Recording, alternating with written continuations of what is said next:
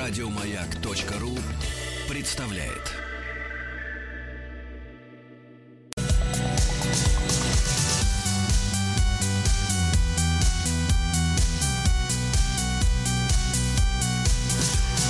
Сергей Стилавин и его друзья. Так, ну что ж, товарищи, Владика немножко присыпал, он сегодня Очень будет э, красиво молчалив. на улице, товарищи, очень красиво. Доброе здравствуйте, утро. Владик. Доброе Ну, все глаза проглядел уже, пока на работу шел, да. Да.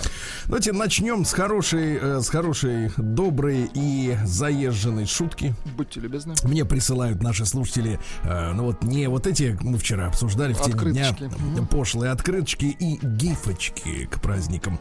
Но присылают шутки, которые я должен оценить. Ну-ка, я оценю. Спасибо большое. Шутка. А, Британские ученые доказали, что те, у кого было больше дней рождения, жили дольше. Слушайте, ну они гении, чертовы гении, конечно. Да.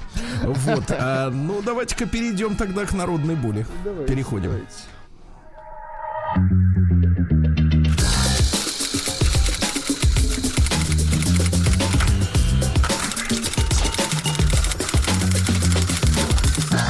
Приемная нос. Народный омбудсмен Сергунец. Получил письмо, Владик. Э, э, не буду скрывать, э, произошло это в конце воскресного дня, когда за спиной не только у меня, но и у людей были уже десятки часов а, выходных. Да, это, наверное, накладывает какие-то отпечатки, тем не менее. Литра минут. Давайте так. За спиной были. Извините. Так? Сергей, здравствуйте. Меня зовут Лиля. Э, Просто вот под письмо, оно как бы вот идет, как, как я читаю. В юности меня метало то в женскую, то в мужскую сторону. Так. Мгм. Что это значит? Я принимала сторону то мужчин, то женщин. О боже. Так. И всегда хотела понять, почему бабы такие, как бы это прилично, дрянь. Я видела, чем они руководствуются. Сама я так не поступала. Меня бесили их эмоции, сама я холодная. Меня Как раздражала за- их зовут, извините, ее? Лиля. Лиля Холодная. Вот.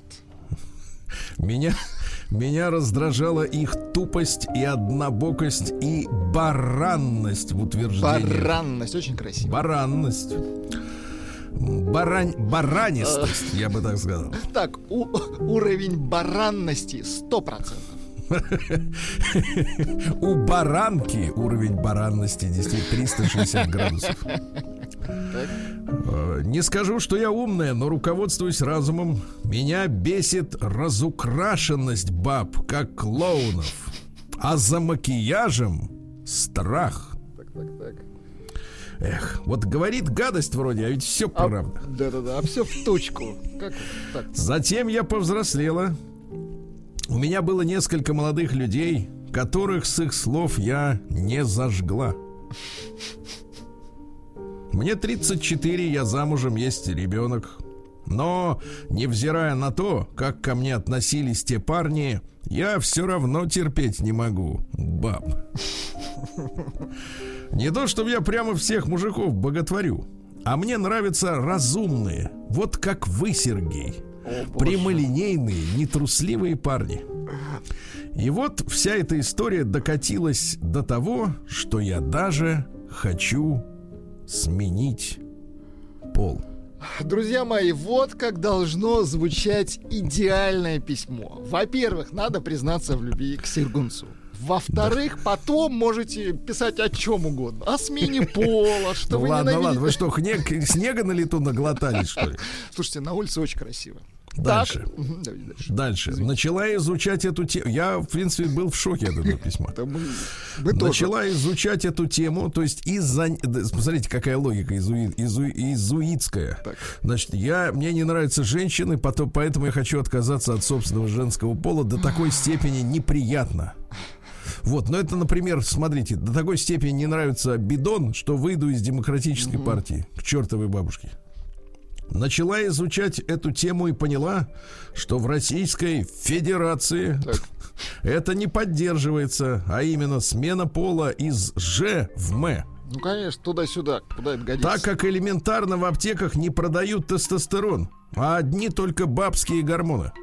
Понимаешь, какая история-то, Владик? Это проблемка. А тестостерон знаешь, на что влияет? Например, на сжигание жира. Ну, чтоб, вот я так понимаю, что отрастало. Чтобы отрастало. Я... Вы что, дерево, что ли? Да, ну, я, даже... Я в медицинском смысле. Я даже думал обратиться за поддержкой на телевидение. Опа. Вот, из этой ситуации сделать шоу. Но Неужели передумала. к Малахову? Он поддержит. Но, минуточку, но чего это он поддержит? Он поддерживает но передумала. женщин. Вам пишу, если будет интересна тема, как нелегко и гадко жить с женщиной, можете взять такую тему для разговора. Я бы вам рассказала. И вообще, если хотите где-то спросить про этих, опять неприлично, прилично тварей. Подробнее я бы могла много чего рассказать. Какие они змеи в коллективе. Угу. Как они ненавидят своих мужей. Как они используют всех вокруг себя. И что на земле было бы легче без женского рода. Спасибо за внимание, Лиля. Опасное я, письмо. я, ох. Корреспонденции круглосуточно. Адрес стилавинсобакабк.ру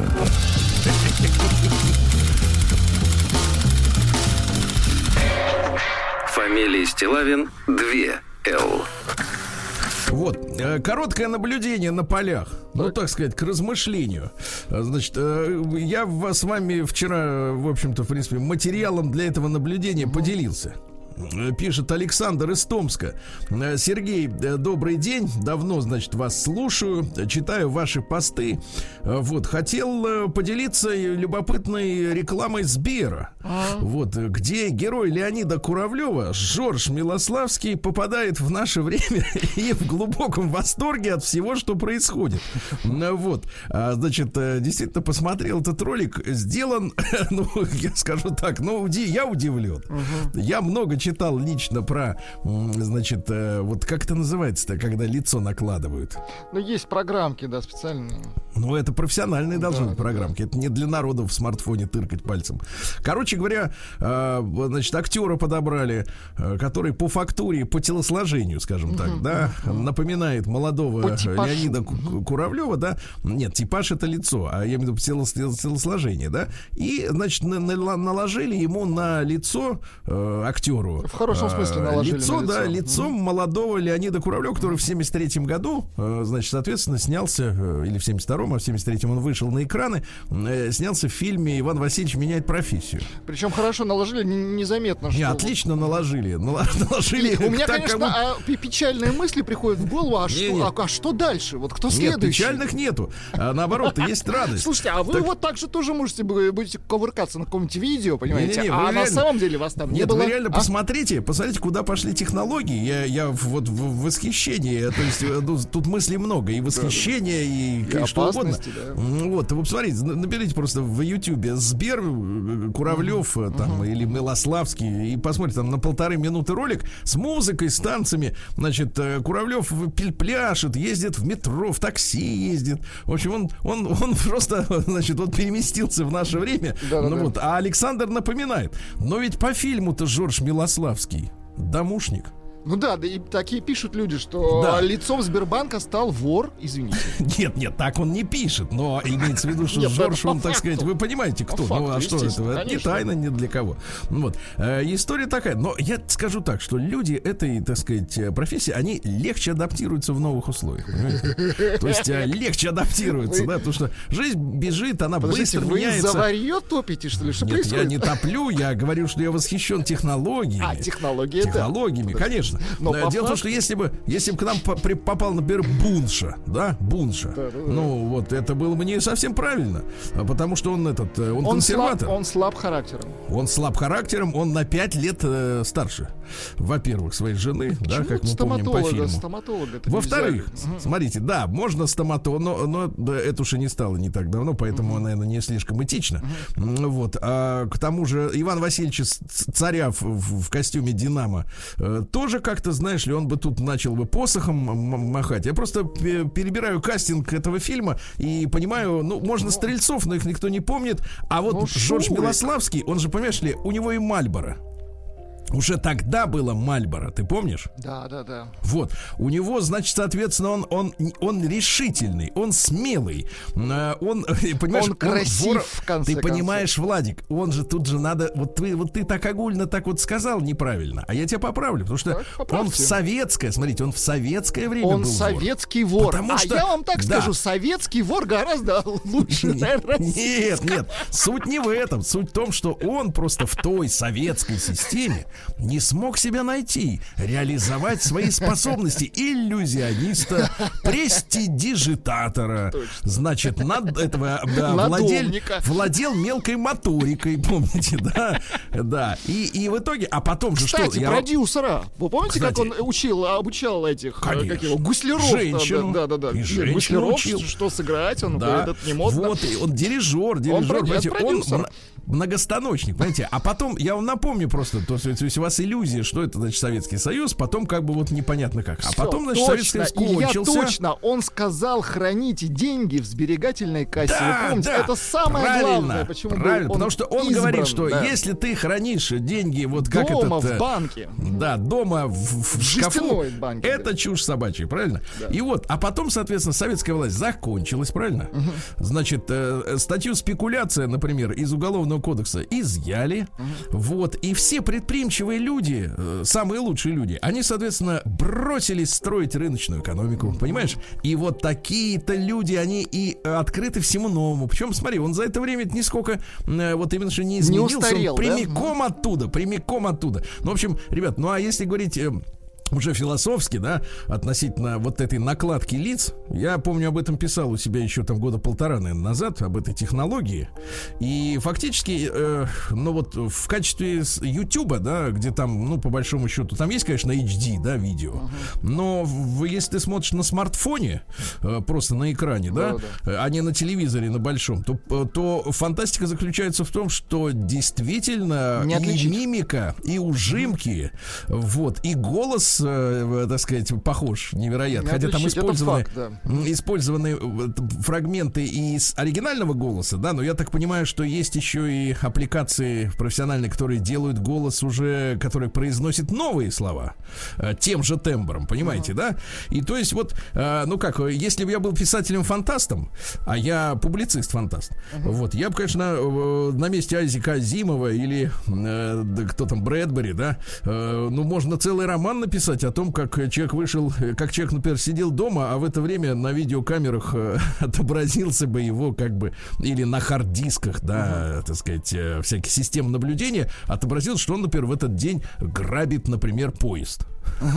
Понимаете, со всей достоверностью. И, но с другой стороны, давайте искать позитив, Владик. Вот давайте искать позитив. А позитив заключается в том, что в принципе совсем-совсем скоро актерам можно будет не платить. Актеров, во-первых, может быть не платить, правильно? Потому что, потому что давайте, давайте скажем честно. Вот, например, я тут присмотрелся в очередном фильме на Тома Круза, да? Угу. Он играл Слушайте, плохого... но, вот этому давно уже можно не платить. Он, смотрите, он играл, он играл у него киллера. У него смотрите, он играл киллера, да, а, абсолютно те же ужимки, а, те же улыбочки, а, та же интонация, ну, правда, в переводе нашего замечательного, так сказать, актера дубляжа, но, тем не менее, все то же самое, что, где он играет, например, в Джека Ричере, защитника, например, государства и униженных и оскорбленных. То есть ничего не меняется. И, по большому счету, на 95% я гениев не беру. Угу. Вот у нас, от нас ушел Гафт, да, вот несколько угу. дней назад, вот светлая ему память. Э, вот, э, значит, есть есть люди, которые умеют перевоплощаться, но таких среди актеров очень и очень немного. И, и фактически, если брать кинематограф, то туда берут людей по, прежде всего по фактуре, да. Угу. Но если ты высокий и стройный, но ты не можешь играть э, толстого и маленького, условно говоря. А, да? например, Шварценеггер, ну что там играть?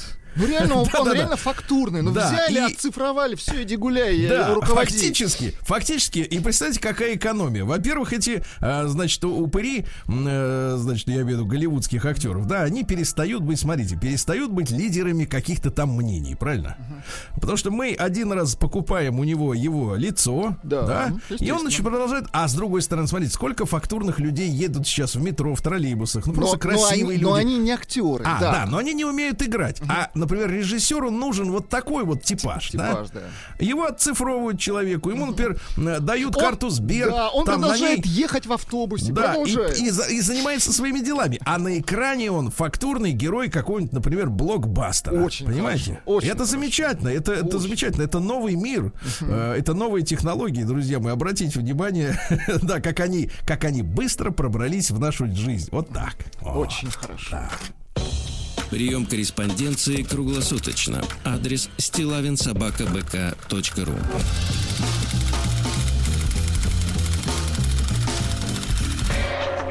Фамилия Стилавин 2 Л. Так, ну что же, и получил я новое письмо от Мари де Пари. О, давайте. Да, да, да. Это, я напомню, прекрасная девушка, э, которая, э, значит, по, не, не по своей воле э, была увезена мамочкой своей во Францию. Вот. э, Там в она 17-м, встретила... Шутка. Да, там она встретила полурусского француза, э, всего в татуировках. И, кстати, он успел оставить след и на теле Мари де Пари, она тоже. ну, не везде, но местами. У них завертелось, Да. закрутилось. Вот они приехали в Москву, здесь прожили лет 10, у них ребенок, а потом развелись, потому что он был ходок. Ходок. И она потом вернулась опять во Францию. Значит, и вот новое письмо от Марии де Пари. Здравствуйте, Сергей. Увидела ваш пост в Инстаграме про изменение формы носа нитями.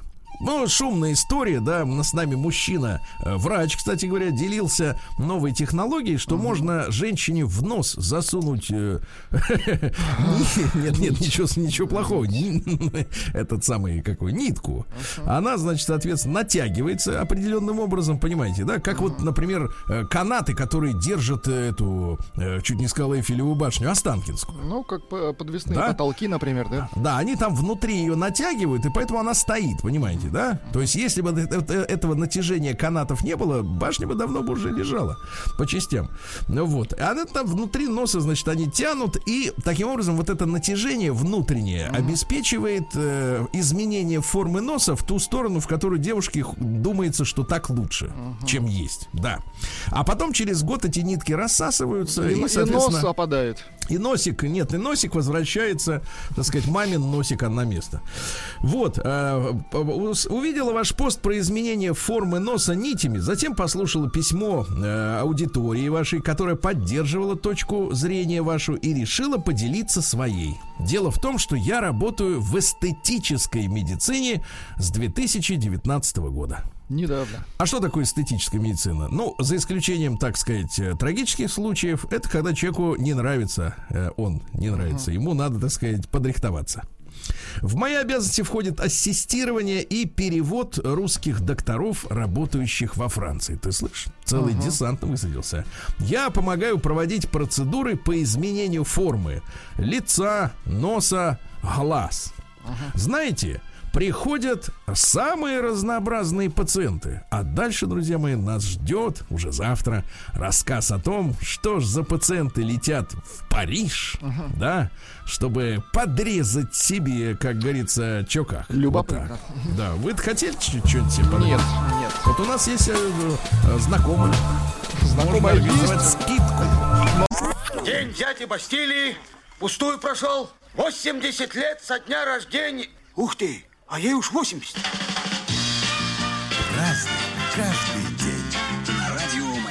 Так, товарищи, пол месяца осталось до Нового года. Как с куста.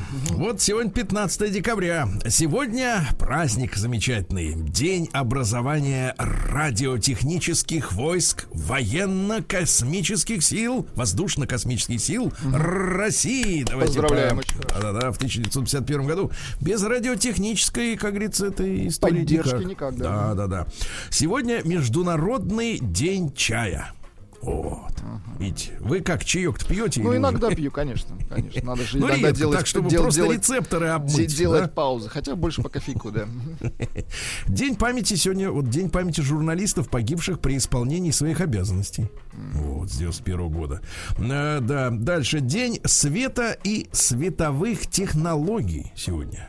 Понимаете, да? Иллюминации, мгм. Да, день приручения уличных фонарей. Приру- приручение. То. Мгм. А сегодня день капкейка. А, Ты знаешь, некоторое время назад, лет 10 назад, значит, среди девушек, э, которые в принципе не готовят, ну, у них есть кухарки, мамочки и прочее, или они едят в фастфуд, или в ресторанах питаются, э, стало модным печь капкейки. Но они такие милые. Они такие маленькие, они могут быть голубыми, какими угодно. И вот она, знаешь, э, так сказать, суп-то не сварит, но капкейк спечет. И так это замечательно, да? А сегодня, Владик, ваш праздник. Ну-ка. День валяния под лавкой. От, а, под лавкой Завалился. слышу. Завалился, да. Ну и сегодня день вакуума. Значит, принято молиться о крепком-крепком сне и отгонять от избы ночниц. Это ночницы, это нечистая сила, которая пугает по ночам детишек, понимаешь, да? Вот. Знахарка брала ребенка, э, вот, э, несла его в курятник, три раза обмывала водой, приговаривая куры белые, куры рябые и так далее. Понимаете, да? Э, Вот, на вакуума также наблюдались за приметами погоды. Обильный снег. Сегодня как минуточку. раз такой день. Так. Мгм. Богатый урожай трав. Законных трав. Да. Каждый день. Радио Маяк. Э, Друзья мои, в 1937 году родился один из главных мерзавцев э, человеческой истории. Но настоящий мерзавец. Не, так сказать, пиар, а э, начисто мерзавец Нерон. Пятый римский император. Вот. Ну, история Нерона и его, значит, мерзости началась задолго до его рождения, потому что, ну, например, мать его, пробираясь, так сказать, в ложе к папаше Нероновскому, да, вот, она отравила нескольких его любовниц. Жесть. Так. Затем, э, затем отравила, когда Нерон уже стал подрастать, э, э, император решил, что, ну, видел, что растет гаденыш. Дай-ка, думаю, передам власть другому. Тут же мамаша поднесла ему тарелочку отравленных грибочков и, значит, э, папаша Нерона э, помер, да? Так вот, что касается самой Агриппины, то потом она начала мешать и сыну. Вот, и, э, значит, как только э, Агриппину не пытались, так сказать, придавить. Но дело в том, что пытались ее травить ядом, а Нерон вдруг узнал, что всю жизнь она принимала тириак. Вот, ну, то есть мелкие дозы яда, чтобы большие не действовали разом. Понимаете, да? Приучала свой организм. К иммунитету, Э, да, Нерон подсылал яда. к ней, к, к ней человек, который должен был ее заколоть. Слушайте, она Пытался- настоящая ведьма, видимо, была. да-да-да, пытался обрушить на нее потолок, но она все время избегала смерти. Наконец, э, сынок добрый предложил мамочке совершить поездку на корабле, который, внимание, должен был во время путешествия просто разрушиться. Но он не однако, разрушился. однако Агриппина единственная вплавь спаслась, потому что в юности своей она была ныряльщицей за губками подводными. Плавчиха. Э, Вот, да, да, да, да. И тогда уже в гневе Нерон приказал ее открыто убить. А Агриппина, увидев, что к ней идут солдаты и с намерениями, поняла, что происходит, и уже давно, и попросила ее заколоть прямо в живот, там, где находится чрево, откуда и вылез Нейрон. Да. Ну Вот. Ну и говорят, что образ матери после этого преследовал его по ночам, и для того, чтобы избавиться от призрака, он нанял персидских магов. Вы представляете, да? Отличная семейка. знаю. Вот, но первое время, смотрите, Нейрон э, не, не хотел руководить государством. Ему очень нравилось просто И тусоваться. Да. Он даже переложил все обязанности на Сенат, которые там законотворчеством занимались. Ну, а потом ряд перестановок, и пришлось ему, э, значит, управлять государством. Кстати, и иногда он пытался управлять э, как-то вот, как говорится, хорошо. Да ну, например, он наложил вето, то есть запрет на закон, который распространял вину одного раба э, на всех остальных. То есть у них была такая практика, круговая порука раба. То есть один, например, украл что-то, а руки всем. рубят Ну, всем. понятно. да, да, да. А пытался ограничить коррупцию, да. А, отменить хотел все а, непрямые налоги, но Сенат его убедил, говорит, товарищ Нейрон, э, если мы Деньги отменим... закончатся. Да, мы не сможем вам купить новые кроссовки. Вот, и тогда он говорит, ну хорошо, давайте уменьшим с четырех с половиной налог до двух с половиной.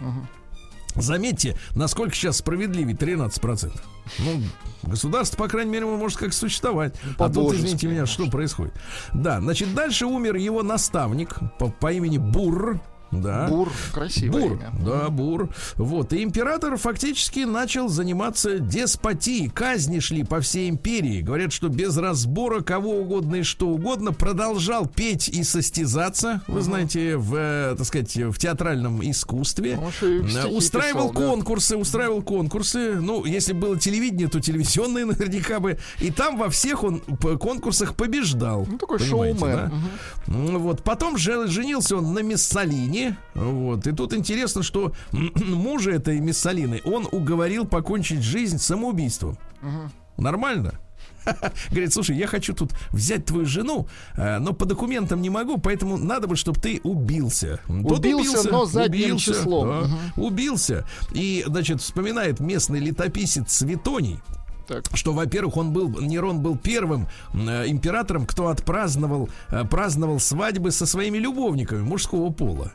Э, вот, создавал театрализованную им- имитацию и с Евнухом Спором, спор, а, он отметил э, свадьбу, после чего одевал его как императрицу. И э, Светоний вспоминает, что собственное тело он столько раз отдавал на разврат, что едва ли хоть один его орган остался неоскверненным. Ужас, Ужас, да? конечно. Ужас. В 1649-м, др- друзья мои, была основана, а, я прочту в оригинале по-шведски, Свенско-африканская компаниит.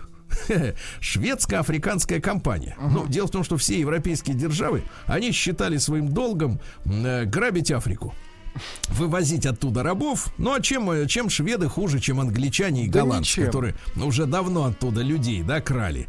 Ну, не крали, а покупали, э, потому что, как мы понимаем, э, не европейцы занимались порабощением негров разных племен, а сами негритянские племена африканские, да, занимались, так сказать, разбоем в отношении более слабых племен и своих, соответственно, пораженных в боях э, с копьями и с луками негров, они, соответственно, продавали уже европейцам, понимаете, да? То есть вот в работорговле виновата и сама Африка. Так что не надо тут делать вид, что как будто там захватнические какие-то были походы. Походов не было. Люди приплывали, говорят, есть негры, есть, давай, грузи. Вот и все. Ну и, соответственно, и шведы туда же поперлись. Но этому, это очень не понравилось англичанам и голландцам. Они совместными силами шведский форт э, на берегу, э, значит, э, океана разгромили. И шведское правительство, поскольку это была акционерная компания, да, а г- гарантом безопасности была шведская армия и кор- король.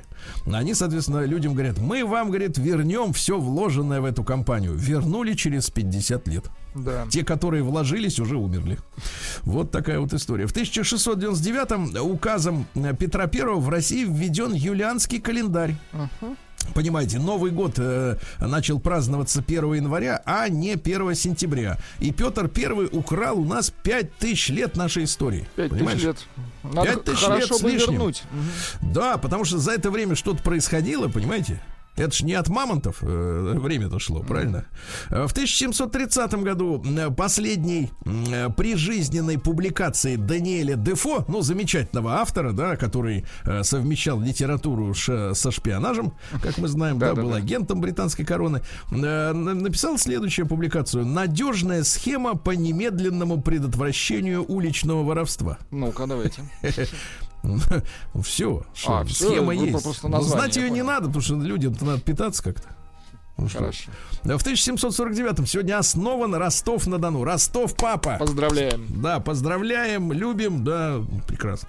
В 1775-м в Петербурге уморили знаменитую княжну Елизавету Тараканову. А, якобы случилось, э, ну, случилось, случилось действительно наводнение очередное, потому что дамбы-то тогда еще не было в городе на Неве, понимаете, да?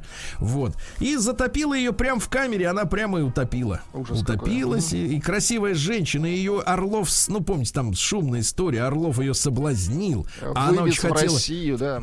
Да, она очень хотела быть этой, как его, императрицей хотела. Но две одновременно не может быть, поэтому одной пришлось утонуть, понимаете, да? И говорят, кстати, что она плохо говорила по-русски.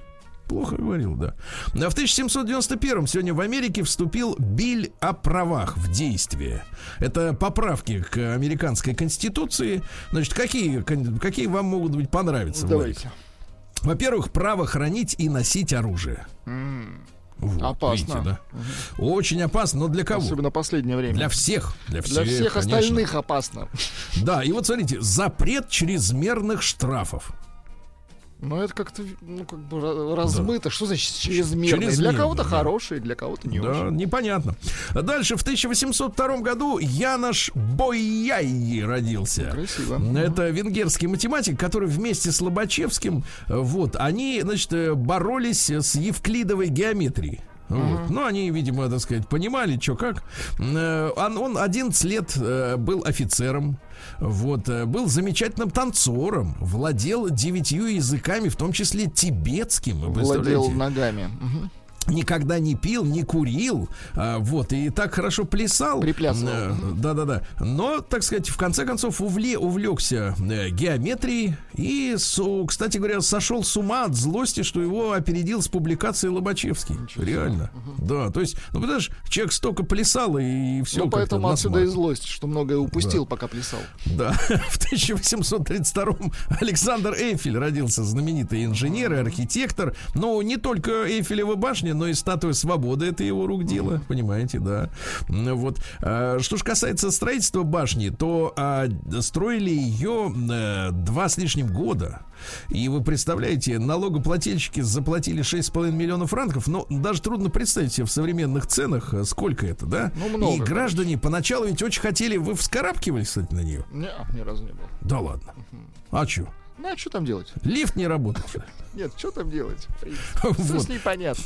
Железяка. Вот, ну понимаешь, а люди так и говорят, давайте мы к выставке ее построим, потом разберем, потому что это уродливое сооружение, оно портит вид Парижа. А сейчас да. Париж, извините меня, без Эйфелевой башни представить Ну, ее же хотели разобрать, то есть, типа, вре- времяночка. Да, да, да, вот я и говорю. Ну и сегодня в 1852-м Антуан Анри Беккерель родился. Это французский физик, который обнаружил радиоактивное излучение. Представляете? Молодец.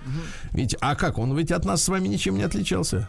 Вот, такой же, как говорится, незрячий в радиоактивном смысле, как и мы. Но придумал способ, понимаешь? Вот и молодец, вот и все. День дяди Бастилии пустую прошел. 80 лет со дня рождения. Ух ты, а ей уж 80.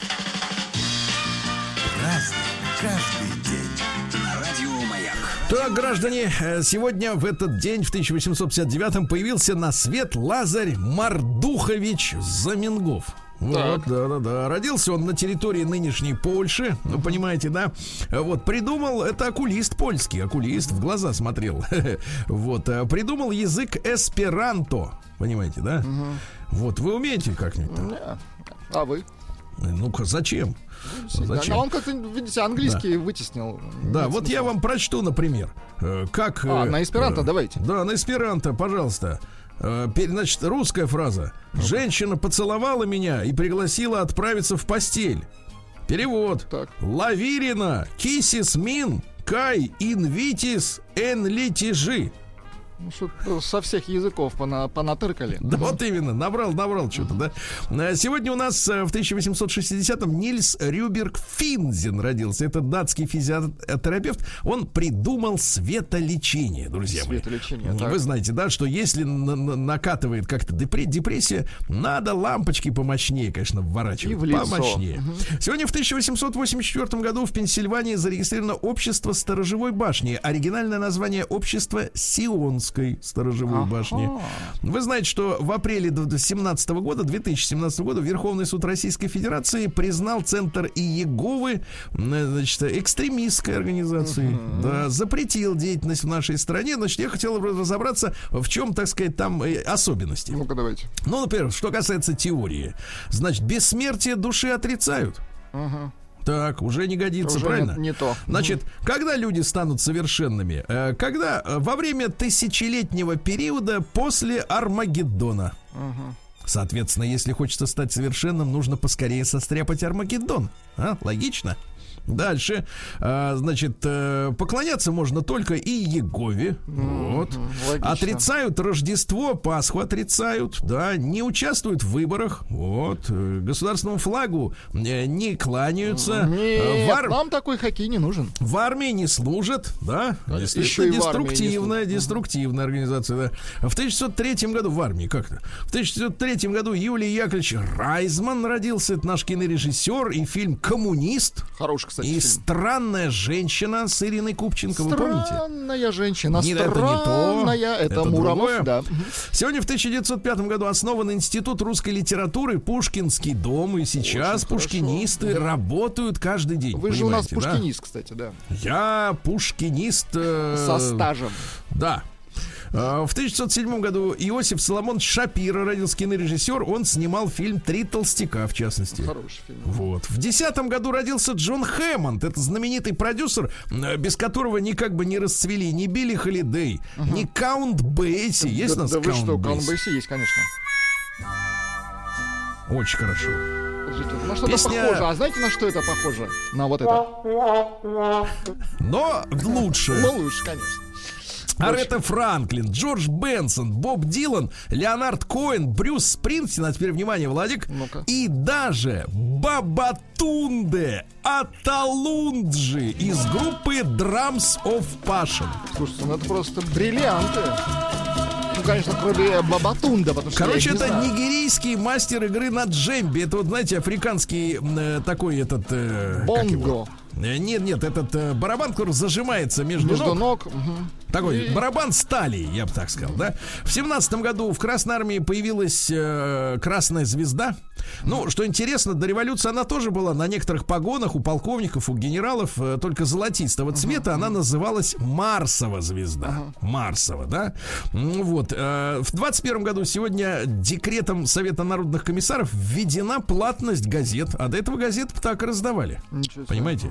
Вот, в 22 году, ну, бедолага, родился Алан Фрид, американский диджей. Вот, он сначала придумал слово рок-н-ролл, да, а потом оказалось, что ставит музыку за деньги. Подлец. И его разжаловали. Вот, да, вот такая вот история. А рок-н-ролл остался, видите. В 23-м Узи Галь, израильский конструктор оружия, ну вот э, автоматик такой маленький и очень-очень скорострельный. То есть, если ты не можешь попасть э, сразу, да, одной пулей, стреляй 50, какая-нибудь да попадет, правильно?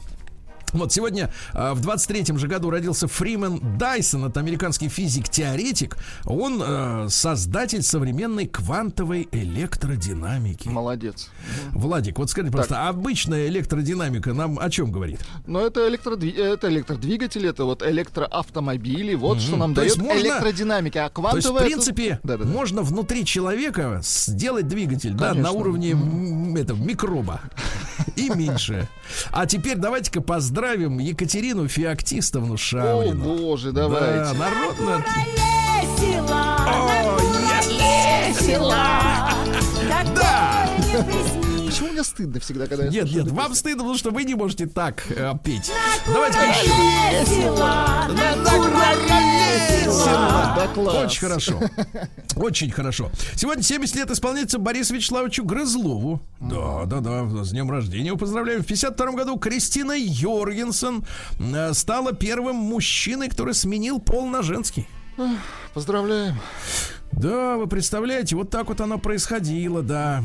Сменила. Говорит, хочу, то есть сменил, хочу, говорит, да. И могу. Э, Хочу в 62 году, иначе, да. Мгм. да, в 62 году Игорь Станиславович Угольников родился. Кстати, и режиссер. Он и, певец, как И оказалось. все, да. и Тяжелый рок, тяжелый рок, ты мне любовь найти помог. Вот, но Это дебютировал, дебютировал э, да, Игорь Станиславович в мульт- в фильме «Джентльмены удачи». Да вы что? Вот, он э, Леонову рассказывал про э, злой и страшный серый волк под маской. Под маской. То есть это была Хитрец. такая загадка, кто ж там под маской. А там Игорек. Вот видите, какая история хорошая. Тяжелый рок, тяжелый Нет, нет, лучше накуролесила. Ну-ка, давайте сейчас, секундочку. Накуролесила, накуролесила. Это класс, класс, отлично. А 50 лет назад, друзья мои, впервые на другую планету совершил посадку космический аппарат, посланный с Земли. Это была наша советская э, межпланетная станция Венера-7. Очень хорошо. Ясно? вот, да-да-да. А и сегодня, ребята, 40 лет исполняется нашему кумиру. Так, Человеку, который бывал в нашей студии, Ну-ка. который в западном кинематографе записан как Юрий Колокол. О, да, Юра шикарный, да, Колокольников. да, да. Ну, конечно. А ведь мог быть филологом. Его бабушка дружила с Юрием Лотманом. Представляешь, за знаменитым филологом. Да, даже написала книжку Юрий Лотман в моей жизни. А Юра стал, как вы видите, кем? актером. Вот так, да, так бывает.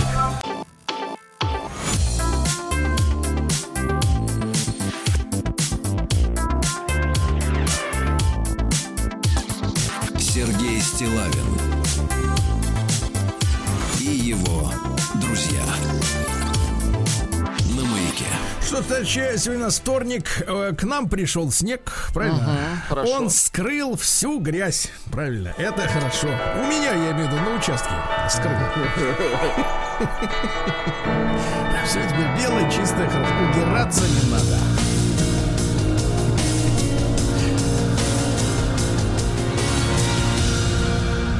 Зона 55. Да. Ну что же, э, суд заставил дом отдыха установить счетчик на котельную. Понимаете? Счетчик, Э, это важно. Дело в том, что не было прибора учета в котельной ООО «Лайт». а, которая через дом отдыха «Русский лес» поставляла тепло жителям дачного поселка Чернолучинский. Понимаете? Ну и как считать, э, сказать, сколько отдано тепла, если нет счетчика? Поставьте Счетчик счетчик. Включите счетчик, кричали. Поставьте сказать, на люди. счетчик, вот так вот. Да. А, ну что же, с космодрома Плесецк запустили собранную в Омске ракету. Да вы что, Товарищи, поздравляем. Замечательно. А, Да-да-да, боевой расчет космических войск воздушно-космических сил осуществил испытательный пуск ракеты-носителей тяжелого класса Ангара-5, друзья мои. А, Не скрывал эмоции в своем твиттере глава Роскосмоса Дмитрий Рогозин. Цитата. «Она летает, черт возьми». Да, но это эмоции. А, в лесах, ну поздравляем, товарищи. В лесах под Омском стали устанавливать стрелки для потерявшихся. Хорошо. Зашел в лес, да, примет никаких. А тут Никаких. стрелочка. А тут стрелочка. Дом Туда. там. Да. Дело в том, что за год э, плутало много людей, понимаете, да, и вот, соответственно, Что, что они делают в лесу? Что они там а, В лесу, ну, не знаю, дышат, наверное, воздухом. Вот, соответственно, отряд доброспасовцев вот стали ходить по лесу, вешать э, стрелки. Главное, чтобы они указывали в верном направлении. Ну, да. А, семья из Омска едва не замерзла в заглохш- э, заглохшей машине на севере области. Вы представляете, водитель плохо подготовил машину к дальнему переезду. И в ней, в машине, ну, Владик, вы у нас не, не химик, не техник, но в ней закончилось масло. Такое очень трудно м, себе представить, но тем не Печально, менее да. автомобиль э, без масла вырубился и чуть не заморозил насмерть людей. Дальше пожилой Амич привел домой незнакомца. Вы представляете? Пришел, значит, к дедуле к 87-летнему э, некий хмырь и говорит, я ж, говорит, твой коллега по прежней работе. Ну, ты 30 лет назад где-то там работал и пообещал дедушке продать ему мороженую рыбу. Так. Говорит, но только, дедуля, а, мне, чтобы за рыбу-то расплатиться, нужны мелкие купюры. мелкие купюры. Дед говорит, ну давай я тебе да, банком. мелких отсыплю. Зашли в дом, э, а там дедушка в книге хранил 250 тысяч рублей. Мелкими купюрами. В книге, да-да-да. Ну, это Ну удобно. все, денег нет. Денег нет. Книга осталась. Да, пьяный Амич без прав и на чужой машине въехал в ограждение у остановки. Понимаете, да? А, сотрудники отсоединили, на всякий случай, аккумулятор сотрудники полиции задымившегося автомобиля после удара, чтобы ничто не загорелось. Молодцы. В ходе, в ходе беседы с водителем, который заявил, что выпил и не имею прав никогда, вот, обнаружили у него шаткую походку, нарушенную координацию движений и резкий запах алкоголя. Да. А Мич, повредивший руку, пришел в больницу и стал угрожать врачу. Видите, как Подлец нехорошо. какой. Э, В Омск привезли, товарищи, осторожно, елки из регионов с коварным усачом и шелкопрядом. С усачом. С усачом, да. И это не этот, не Игоряша В Николаев. Новый год с усачом. Да-да-да. Э, Вот э, осторожно, оттуда могут разбежаться усачи, и тогда вашим этим огурцам, помидорам-то край на следующий И год. тогда настанет конец богачам. Вот. А жителю Омской области грозит штраф полмиллиона за убийство семьи косуль. Какие звери, да? А В Омске пройдет, вот из хороших, давайте я хорошего. Давайте. В Омске пройдет турнир по волейболу на снегу. Молодцы. Хорошо, хорошо. А в чем только играть-то будут, товарищи? Не подскользнуться бы, да. Да, это ж не на пляже все-таки, да, хотя по консистенции похоже, но... Да-да-да. Дальше. Омский пенсионер оказался в больнице после драки в интернате. Представляете? Дрались люди друг с другом. А в Омске крановщик и помощник механика украли с плавучего крана 4 тонны солярки. Ну, как без так-то, крановщика никак, да? Ну и давайте о хорошем. Смотрите. Во-первых, в Омске будут судить организатора казино в коттедже. Аркадий попался, 45-летний. жаль. Да, Аркадий попался. В коттедже на улице 5 Северной попался, да? Вот, э, трое уже судимы, остальные еще нет, да? Ну и, наконец, э, в Омской области, вы представляете, товарищ, осторожно, лиса укусила подростка за щеку. Осторожнее. За щеку. А, нет, в щеку. Берегите щеку, товарищи. Да, берегитесь. Кидаются на людей бешено. Сергей Стилавин Чали. и его друзья. На маяке. Так, ну а сейчас я вам страшную новость прочту, Ну, Владик. давайте. Э, 45% э, россиян, да, которые трудятся, Так. вот они, согласно отчету компании Boston Consulting Group, Так. Находятся эти люди, 45% трудящихся в квалификационной яме. Это как? А вот именно, это как? Тут, знаешь, и так напасти хватает. Тут не знаешь, как, куда, за что держаться. А тут квалификационная яма. Значит, квалификационная яма Так. вот, значит, э, что это такое? Это означает, что многие работники либо недостаточно реализуют себя на работе, то есть они, э, так сказать, э, могут Филонят. больше. Мгм. Могут больше, да? Нет, не филонят, а могут больше, но им не дают больших заданий. Понимаете, да? А вот, либо наоборот, они не дотягивают Профессионально именно. профессионально. И таких половина. Представляешь? В яме Да. находится. А я В яме в гендерной, да. Ой, э, какой гендерный? Это следующая новость, да, следующая. А, Россия не готова забыть гендерные роли мужчин и женщин. Вы представляете? Несмотря на все, не готова. Это очень хорошо. Значит, э, выше нас только китайцы. Там 82% не готовы забыть, кто такой мужчина, кто такая женщина, да? У нас 70, э, сейчас скажу, 71%. Вызывает вопрос, кто такие 29%. Это естественно, да? Ну, в Таиланде хуже намного. Э, Ну, Там понятно. 46% всего, в Штатах 47%. И э, антилидеры списка это немцы, там 24%. Ну, это пенсионеры, наверное, вот, которые уже, как бы так сказать, да? Которым плевать. А в Корее 16. 16. А В Южной, естественно, Корее, как вы, как В, север- в северной да, такой да. статистики просто нет. Да. А бывший сотрудник Радио Свобода рассказал о том, что в этом холдинге... ну, Севановгородцев? Э, Нет, нет, а Сева Новгородцев он съехал. Э, Вот, да, значит, действует жесточайшая цензура. Говорят, что проверяют даже эти самые черновики. Вы представляете? даже черновики. Вот, Владик, я смотрю на вас, вас же даже черновика нет. У меня Вас бумаги проверить. нет. Бумаги нет. А в Калининграде установили скамейку, сделанную из старых бахил. Да, класс. А? Хорошо. На изготовление скамейки пластмассовой ушло 10 килограммов э, защитных чехлов для обуви. Или пять с половиной тысяч пар. Представляете? А Специалисты говорят, что лавка из бахил э, не уступает по своему качеству лавке из обычных полиэтиленовых пакетов. Замечательно. хорошо, Замечательно. А в Прикамье учителя попросили не ставить учителей э, двойки на дистанционном обучении. Ну, правильно, конечно. Это э, негуманно, говорят. Да, да. Дальше названы самые популярные российские актеры года. Ну-ка, вот мы недавно узнали о том, что им стал Александр Петров.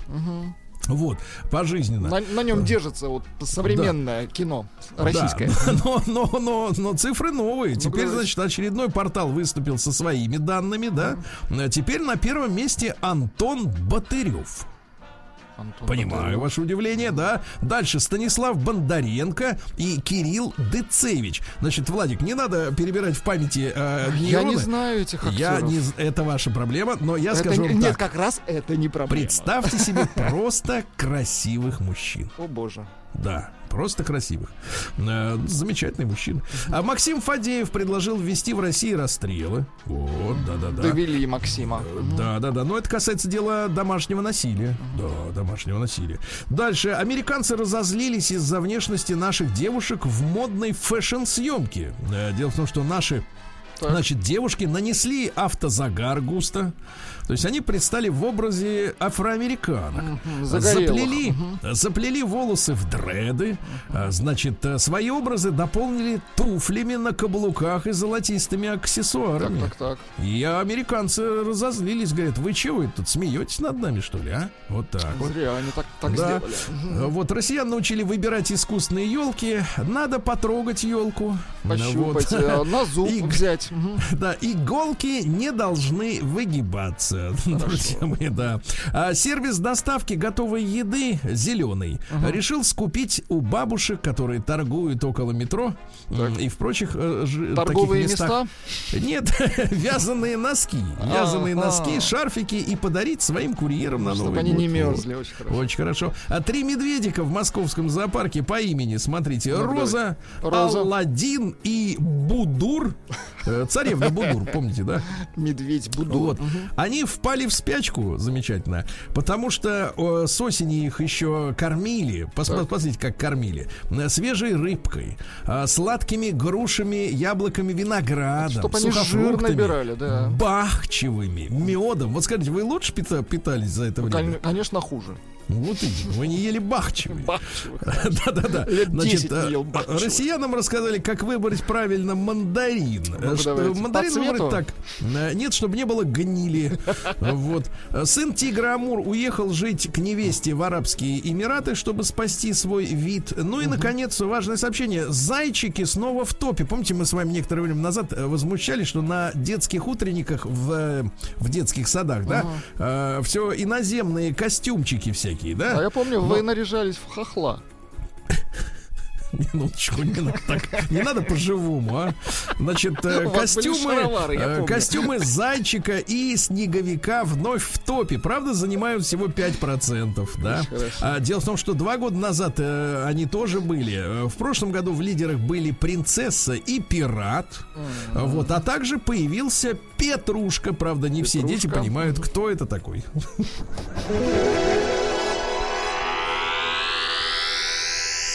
Наука и жизнь. Так, ну прекрасная новость, друзья мои. Э, Красное вино и сыр э, замедляют старение мозга. Очень хорошо. Очень хорошо, да. Запомни, Владик, этим. крас, красное лекарство в руки. Да. Вот дальше. На маяке в Финском заливе нашли клад с советскими денежками. 10 тысяч советских рублей, которых кто-то там спрятал и не забрал. Обидно, Вот да. так. Да. А, Наши ученые из Донского технического университета э, выяснили, как можно уменьшить износ режущих инструментов, наносят нитридные покрытия. Хорошо. Мгм. Вот, э, дальше что у нас? Опасность новая высокого кровяного давления. Э, Вот, ухудшает память и вызывает расстройство мышления. То есть тупишь. Вот, вот так вот, да. А, названо эффективное средство про- после, против облысения, дорогой Владик. Ну-ка, давайте. Смазывай голову экстрактом красного клевера. Красный клевер. Где же Да, его на взять 13 процентов. Красный клевер под снегом где еще. Вот. Дальше ученые разработали компьютерные системы, чтобы распознавать эмоции пожилых людей. Пожилых людей названы бактерии учеными из России и из Франции, способные безопасно помочь похудеть. То есть ешь сколько хочешь, а бактерии все это дело Сжирают за уничтожают. Очень хорошо. Да, вот, ну и пару сообщений. А, вот, главное, тобольские ученые открыли неизвестный доселе науки гриб по имени Вальвариелла болотная. Очень хорошо. Мы одним грибом Новости больше. капитализма. Вот так вот. И Ну, давайте. надо. Оливер Стоун привился российской вакциной от COVID-19 «Спутник Ви» и, И? сказал, что не понимает, почему на Западе ее игнорируют. Ему все Оливер, понравилось, но да? Оливер Стоун, кстати, талантливый умный человек. Он должен просто понять, что э, они хотят продавать свое. Конечно, это же бизнес. Да. А дальше в США скандал. Э, Мать невесты сочла кольцо за, в переводе на русский язык, э, за 200 тысяч рублей дешевкой и заставила отдать жениху. Говорит, э, нам нужно кольцо за 10 тысяч долларов, а это туфта. А Британским магазинам посоветовали запастись продуктами из-за Брекзит. Если не договорятся, то возможны перебои в поставках колбасы. Какой Понимаете, да? ужас, бедные британцы. Вот и Мгм. все, англичане в шоке. Э, Самый известный сайт для взрослых Порнохаб удалил Порнохаб, большую, так. большую часть роликов, потому что оказалось, что там насилие со спящими женщинами, с О, боже, подростками. да. из 13 с половиной миллионов Афроамериканцы там, наверное, да, их тоже нельзя показывать. Нельзя. Таких А, Из роликов. 13 миллионов э, роликов осталось только 4. media. Ай-яй-яй, бедненькие. Всё остальное как вот насилие, будут да. да, выживать? Вот, что еще интересного. Матч, мать и дочь в Англии гуляли по пляжу. Джоди Крюс и дочь Изабелла. Они часто собирали стекла и коряги, любят мастерить под- подделку, поделки. М, И она опубликовала... Такие дровосеки, дочь и мать. Да, так? опубликовала фото находки очередной на пляже. Коряги. И одна женщина в комментариях это на тему доверия, что пишут в интернете, объявила, что эта находка похожа на амбру, очень дорогую рвоту кашелота. И посоветовала проткнуть его, эту рвоту, э, горячей иглой. Когда проткнули, взорвалась граната. Ужас какой. Дальше. А, значит, э, реклама с заразившимся коронавирусом Санта-Клаусом рассердила иностранных зрителей. Да, вот так рассердилась. Ну и в Японии выбрали иероглиф, э, символ уходящего 2020 года. Иероглиф Мицу, э, который переводится как тесный, плотный или скрытый. Но это не про игрище, это просто вот так вот обо всем.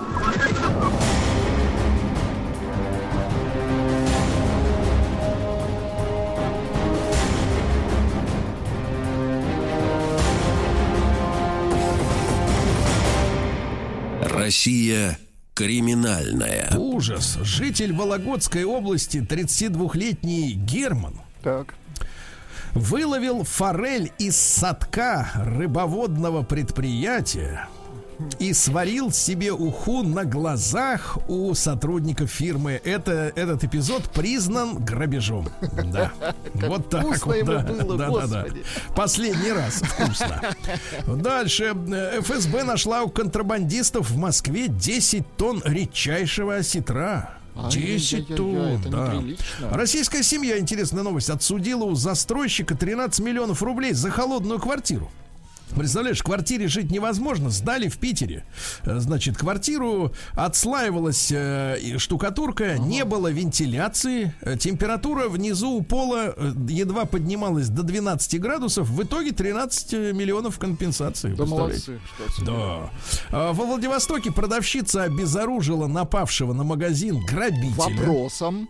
Да, да, да, обезоружил. Обезоружил Вот вопросом. а, в Чувашии поймали хакеров, э, которые похитили более 20 миллионов рублей у россиян с банковских карт. То есть знаменитые чувашские хакеры. Вот они где сидят-то. А я вот никак не могу найти место. Откуда это все дело? А, В трех торговых центрах на севере Москвы поймали 70 человек без масок и оштрафовали. Так Маловато сказать, ошкурили, да. Ну Вот. Ну и давайте, что ли. Москвич э, в ответ на просьбу показать паспорт брызнул перцовкой в Москве. Да, москвича. И вот страшная новость, ребята. Москвича избили и ограбили в такси. Человек сел в такси а, на проспекте Мира, и вдруг оказалось, что сзади сидит еще один черт, А э, который приказал отдать барсетку, э, деньги, цепочку, э, так сказать, и так далее, и выкинули из машины и уехали дальше. «Гони и наконец, барсетку». Мгм. да, и наконец опасно. Россиянам предъявили обвинение за то, что они на Шри-Ланке собирали редких жуков. Теперь сядут там в тюрьму. Осторожно. Уже без жуков оказывается.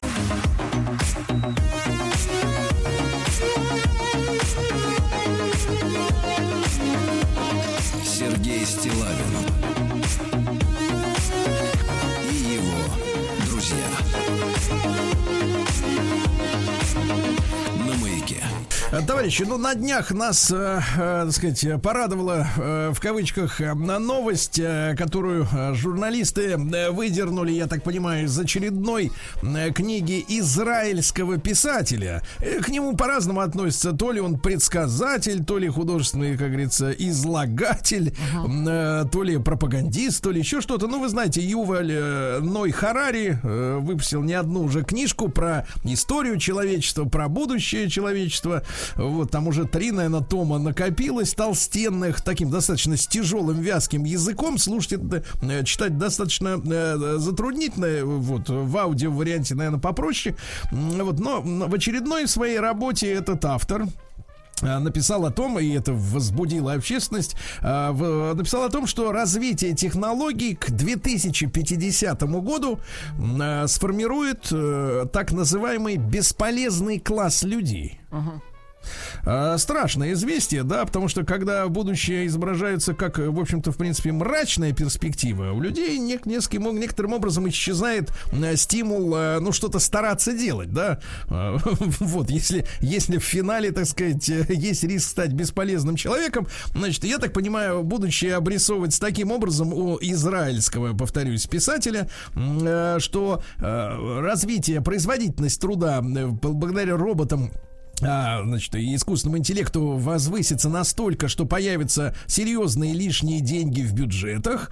А, Вот. И э, граждане, которые станут бесполезным классом, э, потому что для них просто не найдется работы. Ну, понимаете, да? Э, Не работы, а у них самих не будет квалификации, чтобы соперничать с машинами э, в, ну, таком, в технологическом остроумии, скажем так, и в незаменимости. И эти граждане будут получать некий безусловный доход, о чем неоднократно, помните, даже в Швейцарии вот хотели делать эксперимент. Ну да-да-да, лишь бы не ты, работали. ты живешь, а тебе просто платят 2000 евро просто за то, что ты есть, можешь ничем не заниматься. Но швейцарцы на референдуме сказали, что нет, мы не хотим. Найн! кричали из немецкой, из немецкого кантона. Да. Ну и э, вот, этот эксперимент не проводился, но вот 2050 год как э, такой ориентир замаячил, по крайней мере, в книжках э, Харари, да? И, э, значит, вот что за ситуация? Давайте мы э, сегодня э, на эту тему поговорим. Э, с нами на связи э, Александр Анатольевич Кононов, э, футуролог, э, член Ассоциации футурологов, э, кандидат э, технических наук, член Российского философского общества и эксперт Российской Академии Наук. Александр Анатольевич, доброе утро. Доброе утро. Александр Анатольевич, ну вот положа руку на сердце, когда услышали вот такой прогноз от израильского автора, э, улыбнулись или согласились? Какая эмоция была первой? Э, Ну, вы знаете, я просто знаю э, Харари, значит, он, вы знаете, вот вообще пять можно назвать классов исследователей будущего или фу- футурологов, да, футурологи это те, кто интересуется и исследует будущее. А Вот. И он к первому классу относится, конечно же. Это, э, так сказать, алармисты, или по-русски алармист переводится как э, паникер, паникеры. Э, Вот. И что вообще свойственно для алармистов, значит, они преувеличивают какие-то угрозы, акцентируются на малом классе угроз и их преувеличивают. Вот, и поэтому, собственно говоря, э, ничего неожиданного в этой точке э, зрения нет. Вот, например, мы можем вспомнить первых алармистов еще в позапрошлом веке, которые там прогнозировали, что Лондон утонет в конском навозе. Вот, и это приблизительно из той же серии предсказания, потому что на самом деле перед нашей цивилизацией стоит такое количество проблем, такое количество задач, э, чтобы сделать ее неуязвимой, потому что на самом деле наш вид и наша цивилизация чрезвычайно уязвимы. Вот, и просто непонимание всего множества проблем и задач, которые стоят перед нашей цивилизацией, оно вот и дает, э, так сказать, алармистам возможность э, так сказать, пугать людей как, каким-то ограниченным множеством угроз. Ну, например, та же Грета Тунберг к этому классу относится. Вот, э, и, собственно говоря, э, вот современную футурологию а, так сказать, определил в свое время Элвин Тофлер, значит, американский футуролог, как бы современный первый, который назвал э, это шоком будущего, свою книгу. Вот. И вообще, э, одна из задач футурологии – это подготовить э, людей к будущему, так сказать, вот рассмотреть будущие сценарии, в том числе построить модель угроз. Вот чем хороши футурологи первого класса вот этого, э, э, алармисты, что они выстраивают модель угроз, как не надо делать, э, чего нужно опасаться, вот, и вообще они умеют активировать население, они умеют возбуждать, вот как Грета Тунберг, там целые огромные экологисты, все вот они входят в эту категорию. Э, вот. Ну, э, вы можете спросить, а я как футуролог к какой категории отношусь? Ну вот я тогда быстренько перечислю классы. Значит, там э, Вторая категория это математики, которые пытаются все подогнать под математические формулы, сделать ее как бы футурологией чистой наукой, потому что принято говорить, что наука, э, значит, обязательно должна э, иметь в основе математику. Но проблема в том, что математика не учитывает такие факторы, как то, что мы существуем в катастрофически нестабильных средах. Вот во враждебном окружении катастрофически нестабильных средов, вот, э, есть теория катастрофически нестабильных средов, она говорит 7 достаточно нестабильных средств, там внезапные угрозы могут появляться, ну, как, например, ни с того ни с сего вот эта эпидемия коронавируса, ни с того ни с сего появилась. Вот. Это математики, но их недостаток, они не учитывают вот это и не учитывают креативность людей, которые находят неожиданные решения. Вот. И вот третья категория, к которой я отношусь, в частности, это те, кто э, видят решение будущего. Это Митио Каку, это, значит, Курцвеев. Вот. Ну, каждый видит свои какие-то решения. Вот. Я отношусь к космистам, там, к русским космистам, которые видят э, решение многих проблем в том, что мы должны стать космической цивилизацией. Человечество должно стать космической цивилизацией, и вот здесь огромное поле проблем, работ, э, значит, освоение космоса. Э, поскольку это позволяет решить там массу задач. Ну, а на самом деле нам нужно решать проблемы вот по всем этим семи концентрически нестабильным средам. Там первая среда, это, допустим, наш мозг, второе наше тело, и вот это вот уже первые две среды, где там тысячи болезней, да, может быть, уже требуют из чего? Того, чтобы... Да, того, чтобы... Да-да-да. Да, того, чтобы создавались многие новые вузы медицинские, вот, э, для решения вот этих проблем. Э, Александр Анатольевич, Александр да. Анатольевич, а разве да. э, тут же не могу, как говорится, прекрасно, наконец-то улучил возможность, как говорится, вставить три копейки. Э, значит, э, Александр Анатольевич, а разве, например, технократы, которых, наверное, можно каким-то образом к математикам отнести, да, вот, э, не собираются, например, э, э, вот создать так называемого пост человека, оцифровать сознание и избавиться от 90 95% э, болезней тела при помощи перемещения сознания на хард-диск? Ну, вы знаете, конечно же, не так. Все не так. Все. Э, задача, вообще говоря, повышения неуязвимости нашего вида, она бесспорно стоит. Но она, во-первых, все задачи по тому, что вот наш вид надо делать более неуязвимым, они должны решаться на этической основе значит, признание важности, прежде всего, вот нашей исходной человеческой природы и вообще этических правил, так сказать, вот, э, отношении равенства, значит... Да, Алекс- э, Александр рав- Анатольевич, да. Александр Анатольевич, очень важная э, фраза прозвучала, этический, да, кодекс некий, э, признающий нашу природу за, так сказать, ординар некий. А вы видите в среде людей, которые занимаются прогнозированием или даже проектированием будущего, людей, которые с этим этическим кодексом, ну, в общем-то, в принципе, хотели бы даже и расправиться, он им мешает? Э, Ну, вы знаете, в- э, вообще говоря, везде есть люди, которые недооценивают там важность, э, важность этических фильтров. Вот. И на самом деле э, те люди, которые недооценивают важность этики, важность этических фильтров, они обречены, они не пройдут этические фильтры. Они не будут пропущены в будущее. Вот. Поэтому, конечно, они, люди могут выдвигать самые разные идеи, особенно с учетом, вообще говоря, вот что нужно признать, это недостаток нашей образовательной системы, мировой, общемировой, которая, вот, в частности, э, недостаточно готовит, готовит людей к решению тех огромных задач, которые стоят перед нашей цивилизацией. На самом деле нам нужен предмет в школах, вообще в мировой системе образования, проблемы э, будущего, проблемы цивилизации будущего. Какие должны вот э, все наши, э, так сказать, школьники, э, значит, студенты, они должны понимать, что они призваны в этот мир решать множество проблем, которые стоят перед цивилизацией. Чем бы они ни занимались, любая конструктивная деятельность будет кирпичиком, вкладом в решение вот этих проблем. Вот так, так надо перестроить нашу систему образования и э, заложить вот это понятие обязательно конструктивной деятельности, этичной деятельности. Прохождение через этические фильтры неизбежное. Вот это э, очень важно. Да, Александр Анатольевич, мы чуть позже поговорим все-таки о классе бесполезных людей. Фантастика это или, э, в общем-то, такая угроза реально существует, я так понимаю, для большинства населения. Но вы перечисляли пять э, м, типов э, футурологов. Вот мы на третьем остановились, в котором, в который вы входите, да, вместе с Курцвайлем. А четыре, так сказать, топовых позиции это кто-то, еще две топовых, четвертая и пятая, это кто такие? М, э, Четвертая позиция – это те, кто не просто э, строит будущее, а э, вот, в, так сказать, в проектах, да, вот как мы представляем себе и, ну, так сказать, пытаемся распространять вот такие идеи, чтобы они как можно шире доходили, а те, кто реально умеет привлекать для этого средства или вкладывает собственные средства. Вот. И это, конечно же, сегодня лидер это Эл- Элон Маск, у нас можно вспомнить Сергея Павловича Королева, нашего великого конструктора, вот, который, это люди, которые умеют реализовывать это будущее, создавать его. Вот.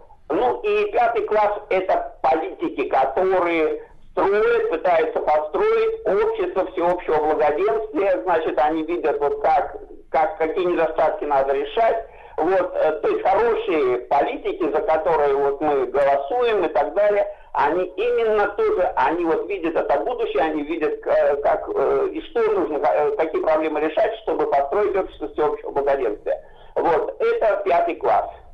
Да, но главное, чтобы главное, чтобы было побольше хороших, а то если плохие им будут мешать, ну вот, то, то конечно, задача под вопросом. Друзья мои, я еще раз напомню, что с нами э, на связи в этой половине часа Александр Анатольевич Кононов, футуролог, э, член Ассоциации футурологов, кандидат технических наук, э, член Российского философского общества, очень важно, эксперт Российской Академии Наук. Мы сегодня в нашем коротком, но тем не менее емком разговоре отталкиваемся от очередной сентенции израильского автора Харари, который говорит, что к 50-му году возникнет класс бесполезных людей. Вот после короткой рекламы как раз попытаемся ответить на вопрос, маячат ли на горизонте такие бесполезные люди.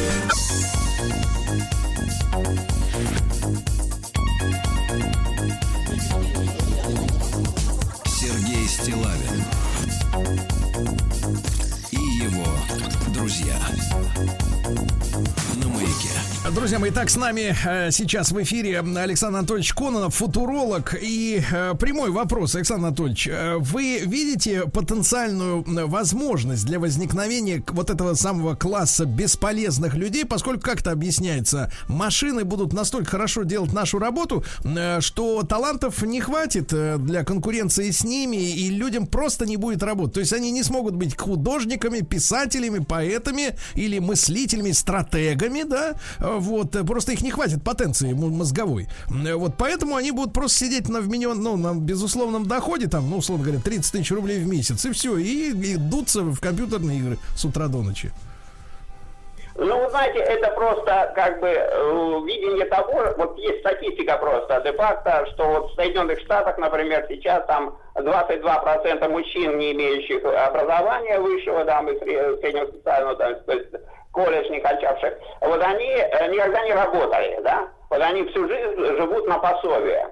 Вот, и как бы вот исходя из этого, как бы из этих реалий, э, значит, вот как раз, э, э, так скажем, выстраивается вот это вот, что это может быть в будущем, вообще говоря, по всему миру, вот, происходить и так далее. Но на самом деле это та проблема, которая существует на сегодняшний день. В, той в тех же Соединенных Штатах это она без конца поднимается. Там, вот, допустим, тот же Буш приходил с лозунгом, значит, no, э, no child left behind, то есть ни, одного ребенка с плохим образованием, всем дать хорошее образование.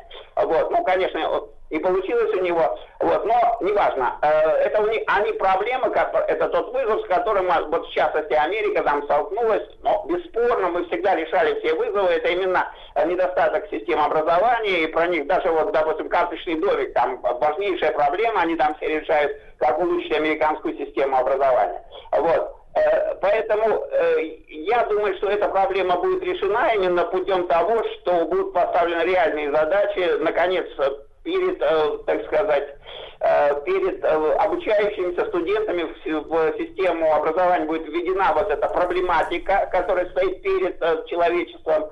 Вот, и люди будут лучше готовиться, и вообще система образования изменится таким образом, чтобы постоянно переучивать, переподготавливать людей, чтобы их двигать в тех направлениях, где их не хватает.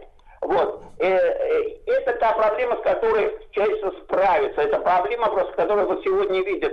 Потому что, на самом деле, никакие роботы не решат проблемы, значит, связанные с, э, с тем же, с нашим здоровьем, с решением проблем, значит, как повысить вообще безопасность жизни, вот эти вот семь уровней космических стабильных сред, там, э, значит, это вот и здоровье, это и то, что вот под машинами у нас гибнет по миллиону человек еж- э, ежегодно, да, и в мире я имею в виду, в мире в целом. Вот, и социальные проблемы, когда у нас там, опять же, в мире там миллионы людей кончают жизнь самоубийством, потому что социальные проблемы их душат, вот это вот, э, они не справляются с угрозами. Потом, э, значит, э, национальные проблемы и так далее. То есть, на самом деле, проблем настолько много, и нужно именно человеческое участие. Вот, и просто сегодня, сегодня эти задачи все не осознаются, и не, не осознается необходимость решения преобразования э, э, образовательной системы. Но Александр Анатольевич. Александр Анатольевич, ну вот вы перечислили проблемы всякие, и тут, мне кажется, как никогда м, жив и актуален э, слоган, как говорится, середины э, 20 века. Нет человека, нет проблемы.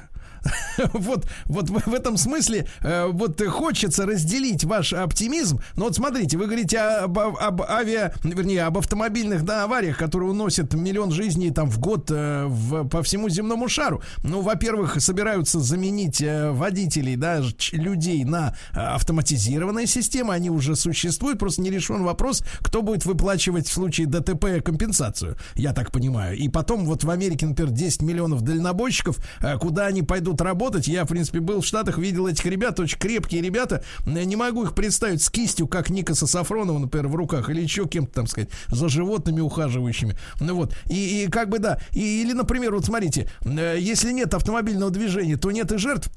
Например, все сидят дома на карантине, вот тебе и уже и как бы и меньше ДТП э, на, на- на улицах. Не, не, не пойдет ли человечество по упрощению вот решения этих проблем? То есть, э, э, так сказать, вот просто будут изымать э, поводы для этих проблем. Не сами их решать, а просто ликвидировать поводы для них. Вы не видите такую опасность? Э, Нет, нет, я думаю, что будет находиться, э, во-первых, будет пониматься на самом деле, что это очень уязвимая позиция. Сидеть дома, вот, э, а не работать, на самом деле, это очень уязвимая позиция, ты слишком от многого зависишь. Я думаю, те же дальнобойщики, о которых вы говорите, э, сейчас перед человечеством стоят, за, будут в ближайшее время э, значит, стоят задачи космической экспансии, мы должны становиться космической цивилизацией. Потому что как планетарная цивилизация человечество э, не имеет перспектив. Только как космическая цивилизация мы можем развиваться. А, а, и ка- а что вы что вы видите под э, вот этим развитием э, человечества в космосе? Э, э, экспорт наших проблем в безвоздушное пространство. Почему космос может нам помочь в этом смысле, если если так популярно, как говорится, на пальцах? Ну, не экспорт проблем. Вы возьмите русский космизм, да? Вот его задача, что мы должны, так сказать, человечество призвано сделать э, вот, э, нашу Вселенную новым Царствием Божиим, э, новым, э, значит, Царствием Небесным, э, новым раем. Вот это наша задача, так сказать. Ну вот э, русские космисты, они были православные, они верили, что это задача, поставленная Богом, и мы должны это сделать. Вот. Ну, а в принципе космисты, они сторонники того, что да, мы должны стать космической цивилизацией. Здесь масса проблем, а, освоение новых космических пространств, колонизация космоса и так далее.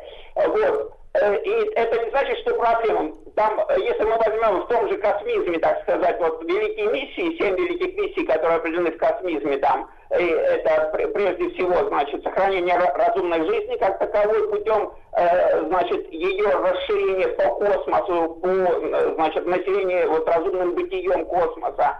Вот, там вторая задача, это, значит, э, так даже не вспомню, но, в общем, накопление жизненного опыта и усовершенствование, совершенствование человеческой природы, сове- совершенствование человеческих отношений. Это вот великие миссии, которые мы должны выполнять, мы должны совершенствоваться. Иначе Да. мы не будем проходить этические фильтры, а будем ну, вот, от самоистребления, самоуничтожения и так далее. Вот. Александр Это- Анатольевич, Да. Александр Анатольевич, ну спасибо вам за оптимизм, за оптимизм, за свою позицию, за противодействие за алармисту Харари. Александр Анатольевич Кононов, а, футуролог и член Ассоциации футурологов, сегодня говорили о прогнозе до 2050 года. Ну, как-то полегчало немножко, да?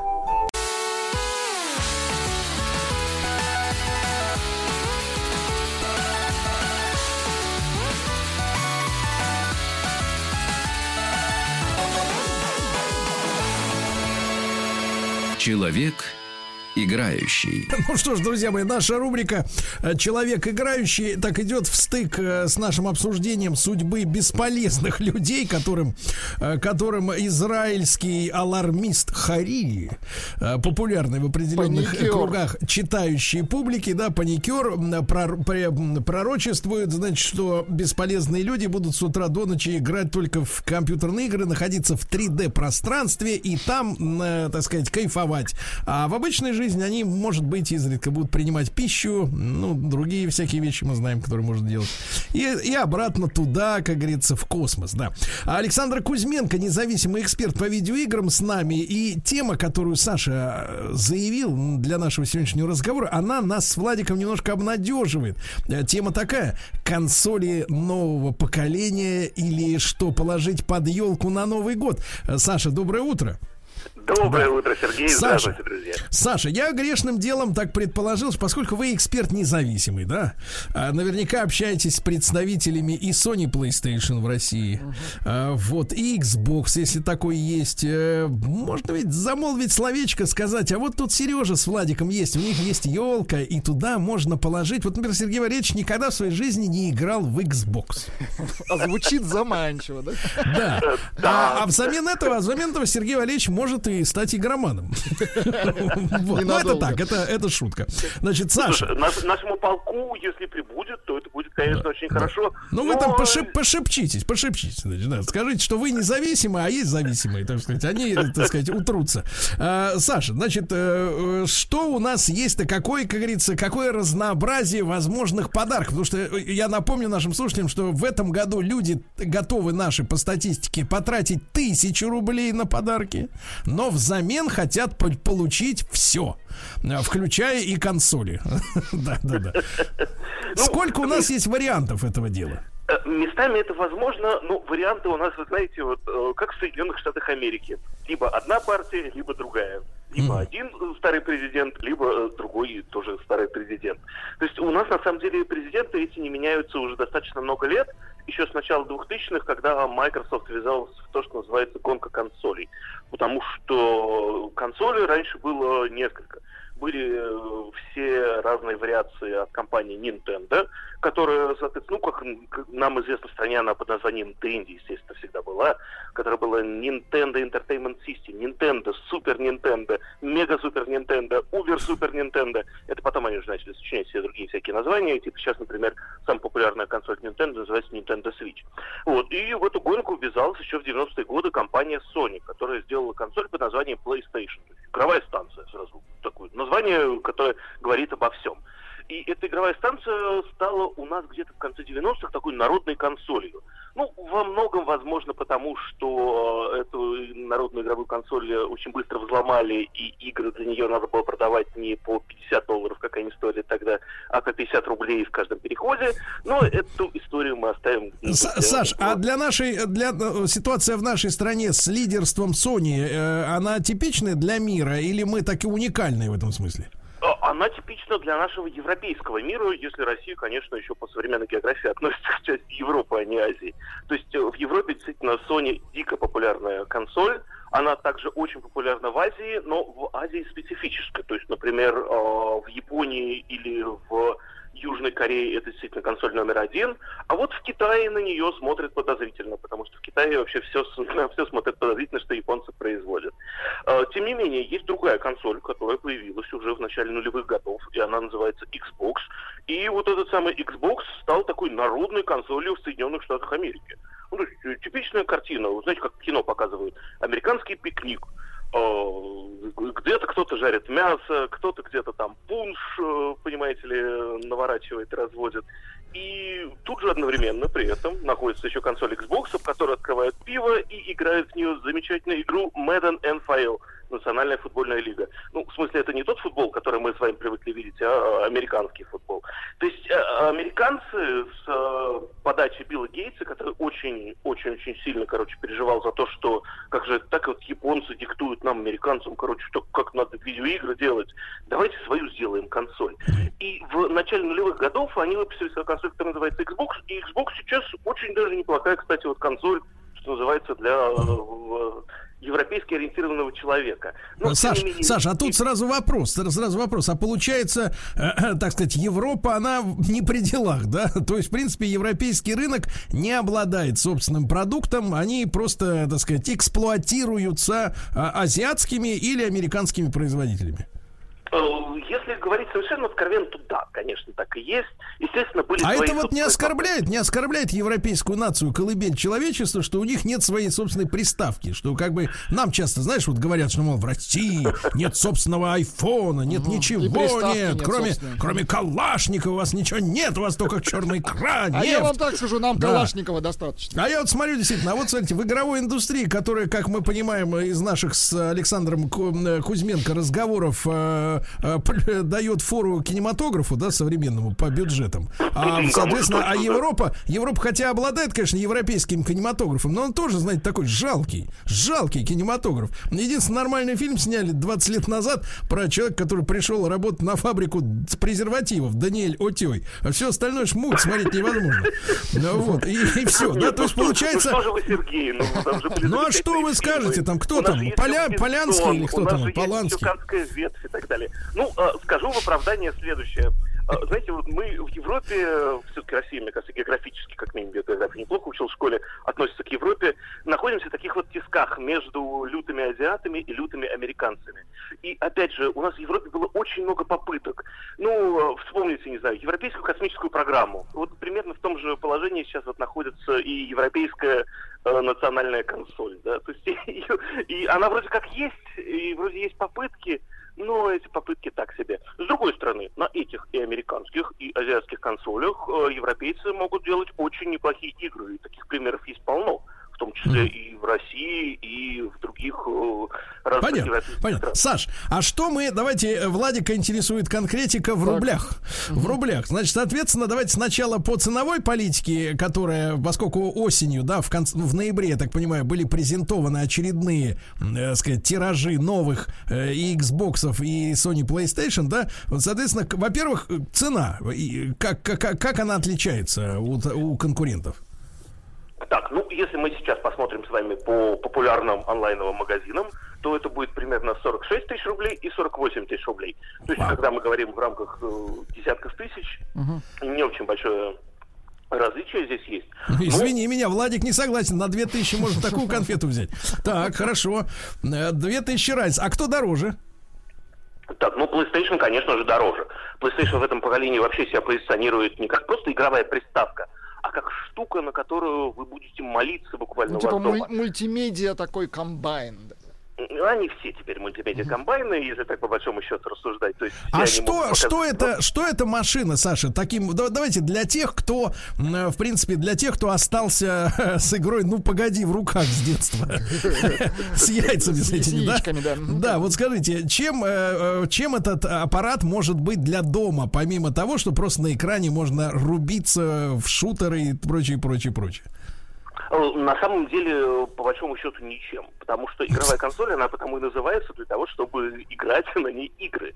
То есть она, конечно, может показывать кино, она может э, показывать вам YouTube, любимых э, всех видеоблогеров, она может э, играть музыку и ночью шептать «Не бойся, я с тобой», но, тем не менее, все равно, а, они именно потому так Хорошо. недорого стоят относительно персональных компьютеров, потому что, например, то железо, которое запихано в PlayStation 5 или, например, в Xbox серии X, оно, если его пересчитывать уже в рамках персональных компьютеров, стоит где-то около 100 тысяч рублей. То Да-да-да. себе Ну, мы говорили, ну, эффект, эффект бритвы жилет, да, станок дешево, а бритвы дорого.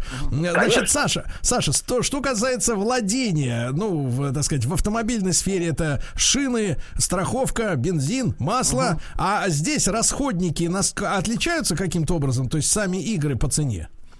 э, отличаются. Дело в том, что PlayStation, например, предпочитает все игры продавать, э, потому что называется сложным словом full price retail. Ну, то Как? есть, условно говоря, э, full price Для retail. крестьян можно перевести? То есть задорого, что ли? Или что, имеется в виду? Задорого, да. да. Для, крестьян это называется так. Э, Корову покупаешь за 70 долларов, Так. потом ее доешь, ну, в зависимости от э, типа игры, там, от э, 10 там, до 40 или 100 часов, и потом получаешь, соответственно, наслаждение. У Xbox есть другая политика. Они корову дают в аренду. То есть, э, если вы подписываетесь где-то примерно на 500, по-моему, кажется, рублей в месяц э, на такую штуку, которая называется Xbox Game Pass, то вы получаете возможность доить эту корову до тех пор, пока у вас действует подписка. Она прекращает э, действовать, и вы ее не можете доить. Ну, то есть э, Xbox переходит в то, что называется в онлайн-кинотеатрах подписочная модель. Ну, примерно то же самое сейчас это с играми. То есть хочешь играть, плати, и у тебя будет всегда там 100 плюс э, замечательных игр. PlayStation действует же по-особенному. У них по-прежнему в моде эксклюзивы, то есть те игры, которые не выходят ни на других платформах, ни на персональных компьютерах, у них по-прежнему э, в моде так как сказать, эстетское понимание того, что если вы поставили в доме PlayStation, все к вам приходят и смотрят на него. Xbox идет по принципу минимализма. Как я называюсь? Xbox. Ну, такое? Ящик. И поэтому выглядит она тоже как ящик. Вот у меня стоит сейчас, вот я буквально с вами разговариваю на него. Концептуально, да. Да, Погодите, погодите, вы хотите сказать, Александр, что вы купили за деньги? Ну, Конечно, куда же мне деваться? Я же независимый эксперт, я же не завишу от мнения Microsoft. Поэт- Тогда нужно за свои деньги, естественно. Любопытно, любопытно. Так, как нам бы там так вот так вот исхитриться? да? Александр, расскажите, а по ассортименту, скажем так, Xbox и PlayStation, у них э, насколько они разнятся? Или там одно и то же, в принципе? А, ну, смотрите, игр, игр. В принципе, в игровой индустрии есть э, два, как-то, два положения вкл и выкл, да? Вот, э, есть э, две категории игр. Первое, это которые игры выходят вообще на всех платформах, то есть это примерно 90% вообще всех игр. И вторая, это так называемые эксклюзивы. И в этом плане сейчас еще пока непонятно в начале гонки, кто из них выигрывает. Ну, то есть, конечно, у PlayStation есть там три эксклюзивные игры, которые вышли только на PlayStation и не выйдут больше нигде. Ну, стоит ли ради этого платить 48 тысяч, пока не очень понятно. А у Xbox э, есть в кармане другой козырь. Дело в том, что эти замечательные люди буквально за месяц до анонса своих новых консолей и э, всех их крутостей анонсировали то, что они купили компанию под названием Bethesda. А эта компания известна, между прочим, тем, что они сделали Fallout, то, что они сделали Elder Scrolls, То есть сделали, наверное, все самые любимые русским человеком игры. И теперь игры этой компании будут абсолютно бесплатно в момент их выхода представляться для тех, кто подпишется на Xbox. Я, я правильно понял, Александр, что это не Монсанто, это другая компания? Да, другая. Так вот, и поэтому сейчас вот не очень понятно, кто в этой гонке попытается вот выиграть как-то. Ну а пока-то, пока, смотрите, Александр, а, а, данные по продажам мы имеем, вот, например, по предыдущему поколению, а, ну, я имею в виду с момента возникновения вот этой новой модели, как онлайн-кинотеатры по подписке, да, а, кто, как говорится, больше, э, так сказать, собирает э, кассы э, на данный момент? Ну, в России это однозначно PlayStation. Тут можно просто вообще не юрить и быть хоть сколько угодно независимым экспертом, но это стоит признать. Вот, потому что у нас в России э, еще с конца 90-х PlayStation стал народной консолью, и из-за этого народ, ну как, у меня был PlayStation. Потом э, вышел новая консоль, называется PlayStation 2. Я купил себе PlayStation 2. Потом вышел какой-то непонятный там Xbox, я себе купил PlayStation 3, потому что Вася, Федя и Сережа тоже купили себе PlayStation 3, потому что это же PlayStation.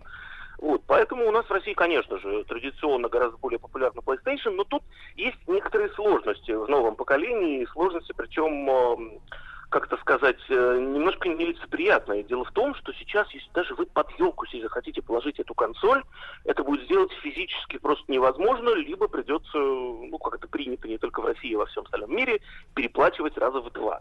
Это ну, как? Том, а вот, ну вот смотрите, помните э, как-то последние годы Советского Союза, что у нас было главным развлечением? Это постоять в очереди и поговорить про дефицит.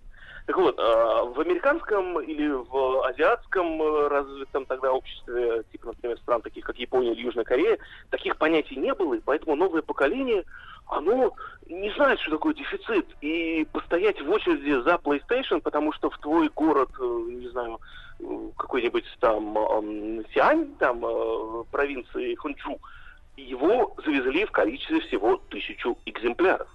И вот начинаются все эти штуки по одному экземпляру в одни руки, по записи в очереди с вечера, по предварительному предзаказу за полгода. И, и, и у нас такая же история. У нас так эта история превратилась вообще уже в юмористическую какую-то, потому что у нас в России привезли их настолько мало, я имею в виду PlayStation, что, э, в принципе, некоторые версии, ну, там, э, они как iPhone, они тоже входят в некоторых версиях, одна там с дисководом, другая без дисковода, там, одна цифровая, другая не очень, вот, что некоторые версии просто, в принципе, нельзя купить. То есть, например, я столкнулся с таким случаем, что заказываю себе консоль в одной очень крупной компании, которая занимается продажами всякой цифровой техники, не будем называть ее название, чтобы не обижать. Вот. И компания за день выхода, э, собственно, PlayStation мне сообщает, дорогой друг, э, вот твои 48 тысяч рублей, можешь себе их э, засунуть обратно в кошелек, потому что эти версии в России мы не завезем до января. А если ты хотел другую взять, например, если тебе прям очень приспичил PlayStation купить, то с Новым годом, всего хорошего и mm. живите Так вы, значит, э, а, соответственно, с Xbox в России таких проблем нету, да? Э, да, вот с Xbox таких проблем, кстати, не появилось, потому что они приехали замечательно, все в срок и так далее. Но сейчас, в связи с тем, кстати, у нас в России вот, у нас удивительный вообще народ, горжусь Россией в этом смысле, то, что вот мы вот не можем, если русскому человеку что-то вот надо, так. то он это делает просто вот э, э, на полную катушку. PlayStation не завезли. Куча людей столкнулись с тем, что они заплатили деньги и не могут получить консоль, и деньги им возвращают. Ну, кстати, это справедливости ради абсолютно честно делается. Вот. Э, и они побежали покупать Xbox. В итоге сейчас, перед Новым годом, перед тем, как кто-то на елку, или под елку, точнее, извините. Вот э, получилось так, что нет ни Xbox, ни PlayStation. Самый главный. Именно поэтому, дорогие друзья, наша сегодняшняя программа не может считаться рекламной. Потому что ничего нету. Ничего нету. Вот, значит, э, Саша, ну вы все-таки все объяснили. Хотя, конечно, с этого стоило начать. Вот, но законы драматического жанра обязывают нас, конечно, вот эту гнусную развязку предновогоднюю выдать именно в конце. Э, друзья мои, Александр Кузьменко, независимый эксперт по видеоиграм, которому не достал Sony PlayStation 5, 5, да? Вот. Э, будем, э, будем же... Увы, будем шариться под елкой и искать что-нибудь другое. Да.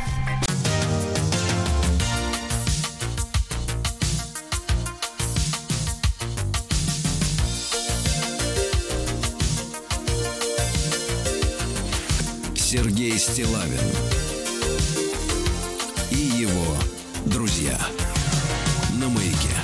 Друзья мои, сегодня в нашем проекте основные идеи великих писателей. Я вновь э, искренне рад приветствовать на связи с нашей студией Елену Николаевну Корнилову, профессора факультета журналистики Московского государственного университета, доктора филологических наук. Елена Николаевна, доброе утро. Доброе утро. Да, и сегодня с Еленой Николаевной мы продолжим разговор о байроновском э, Дон Жуане или Дон Гуане, как уж вам, товарищи, будет э, э, приятнее. Вот, и мы, конечно же, поговорим и о жизни, и о жизни самого э, Байрона, которого, насколько я понимаю, мы можем, э, Елена Николаевна, называть нашим Байроном, потому что настолько э, блистательный также язык э, и в переводах, и настолько много его таких вот, э, э, сказать, э, поэтических, да, дарований пересекается с нашим Александром Сергеевичем, что, так сказать, Байрон э, должен в России быть любимым автором, вот, замечательным автором. И мы, конечно же, остановились с Еленой Николаевной на изгнании этого поэта со своей родины, вот, из Великобритании, да, Елена Николаевна, а можем ли мы еще перед этим поговорить о, ну, таком загадочном и э, трагическом, наверное, я так понимаю, для самого поэта э, браке, который вот э, распался, да, и по э, необъясненным э, до конца причинам все это, все это произошло, и в то время будоражило общество очень сильно, а оба супруга расставшихся, значит, соответственно, они держали молчание и сохраняли тайну. Э, как вам это видится вот спустя столько лет? Ну, вы знаете, на самом деле я бы не стала называть все-таки Джорджа Гордона Байрона нашим Байроном, хотя у нас есть хорошие переводы, но все-таки если сравнить э, тексты английские, если читать их по-английски, то удовольствия вы получите гораздо больше, потому что английский Байрона и, и вообще его стих уникален. Он просто уникален, очень изящен, и, пожалуй, равных, трудно равных поэтов трудно найти в английском языке. А Байрон, конечно, стал олицетворением эпохи, э, романтической эпохи для всей Европы.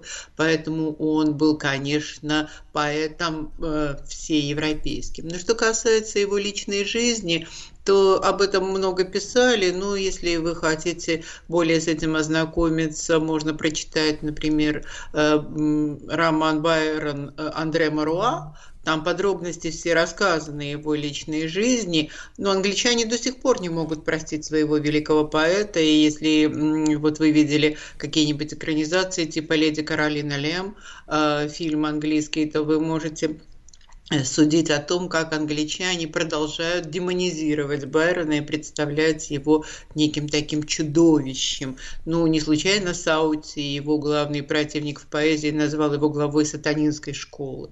Вот э, это было после Каина, после того, как вышла э, его драма Байрона Каин. Но что касается его личных отношений, то что я могу сказать? Байрон, я уже говорила, что получив пуританское воспитание, Байрон очень с большим как бы подозрением относился к женскому полу, потому что считал, что женщина должна быть совершенно чиста, как вот как ледяной айсберг. Ничего, никаких как бы проявлений э, такой э, открытой, открытого влечения она не должна проявлять. И он долго выбирал среди английских леди, многие были в него влюблены безумно, вот и как вышеупомянутая леди Каролина Лем, а, соответственно, но он избрал провинциалку, некую Аннабеллу Милбенг, которая оказалась ему воплощением чистоты, при том, что она была воспитана в провинции, у нее не было никаких как бы известных, э, ну, таких увлечений в высшем свете, она держалась очень строго, она увлекалась математикой, потом Байрон будет издевательски называть ее принцессой параллелограммов, но, в общем, он сделал ей предложение, а она отказала. И это для Байрона было совершенно невероятным событием. Он э, записал в своих дневниках, что он сделает еще раз предложение. Он вообще не думал, что какая-нибудь женщина в английском свете может отказать. Э, так вот, он сделает ей второе повторное предложение. Если она откажется, то он застрелится. Это вот было все совершенно в таких вот очень в общем, э, страстных таких э, ну, чувствах, да, все это пережито. Но она согласилась. Брак продлился чуть больше года, потому что Байрон привез свою жену в свое университетское аббатство, а по меркам английского общества Байрон был очень беден, потому что отец его разорил, ну, то есть он промотал состояние жены, а потом исчез где-то во Франции, и они были достаточно достаточно бедны, даже в университете и в школе э, э, Байрон ощущал себя бедняком. Ну и получив наследство от дядюшки, он получил разоренный дом. И поэтому он смог э, отреставрировать только несколько комнат, привез туда молодую жену. Ну, в общем, ей пришлось столкнуться с типичной аристократической жизнью, потому что Байрон, в общем, начинал с утра с вина, и, как обычный английский аристократ, и под подушкой он хранил пистолет, и по ночам он скрежетал зубами, он э, пил уксус, чтобы быть бледным и стройным. Но это было обычное дело, мода тогда диктовала именно такую красоту. Вот. И он был э, очень хорош собой, но Аннабелла его побаивалась. И когда ей пришло время рожать, в общем, она сказала, что она уедет к отцу.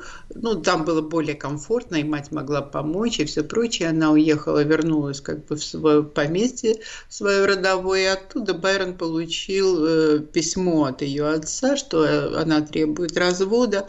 И, в общем, что она э, обвиняет его во многих каких-то аморальных действиях. Но на самом деле, для того, чтобы получить развод в английском обществе, выше высшем свете, это высший свет, и вы знаете, что высший свет всегда ведь придерживается благопристойности, да, ну, вспомните Анну Каренину, например, Толстого в России, да, но английское э, высшее общество вообще отличается такими хаджевскими, буританскими нравами, против которых как раз и был написан Дон Жуан Байрона, потому что именно благодаря вот э, этому своему конфликту с обществом Байрон и пришел к замыслу Дон Жуана.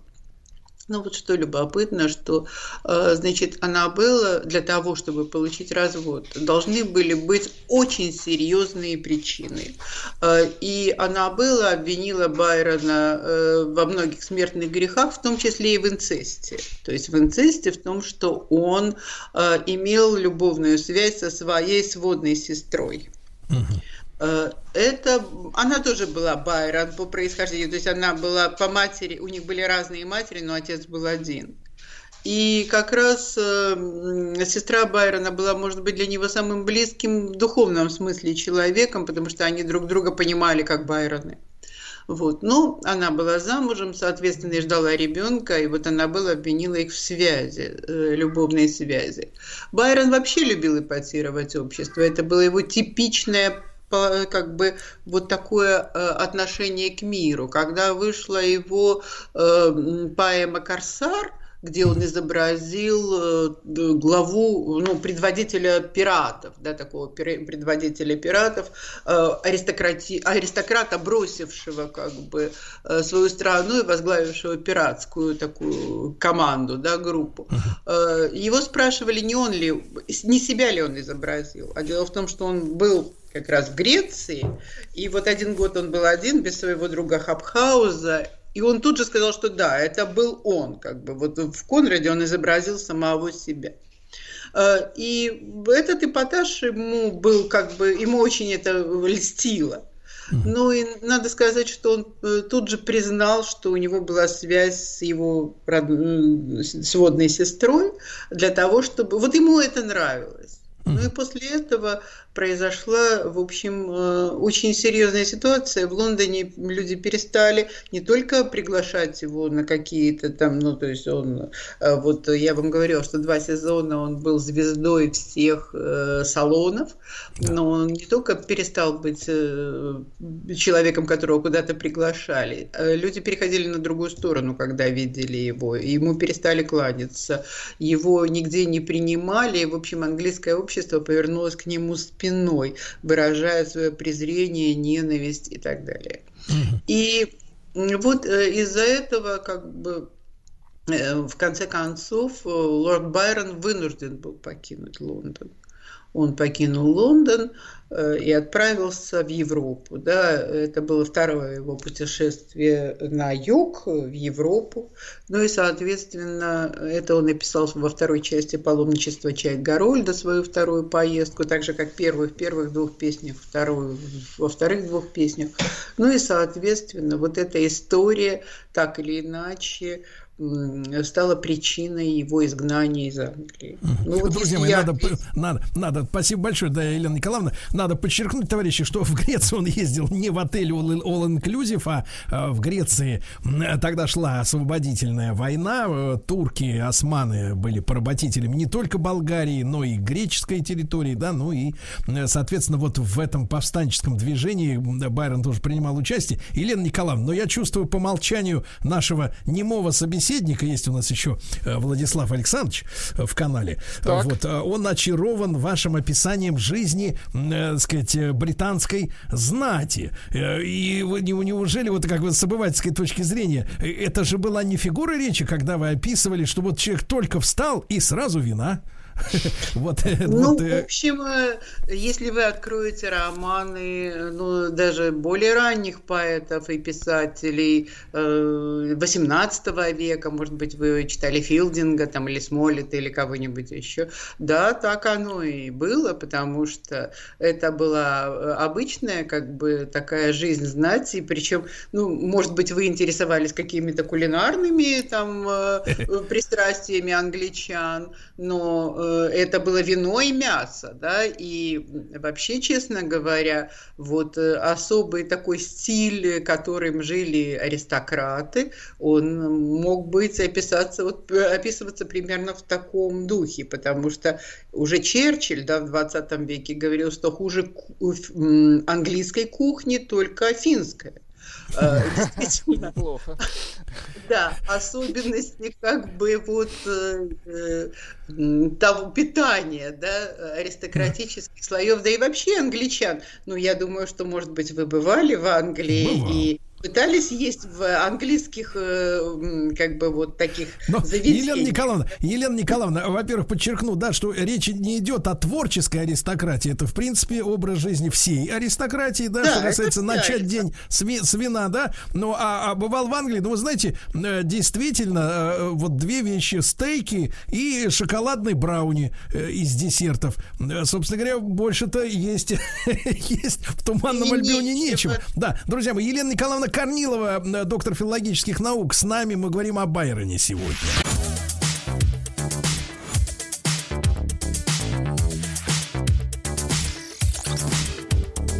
Сергей Стилавин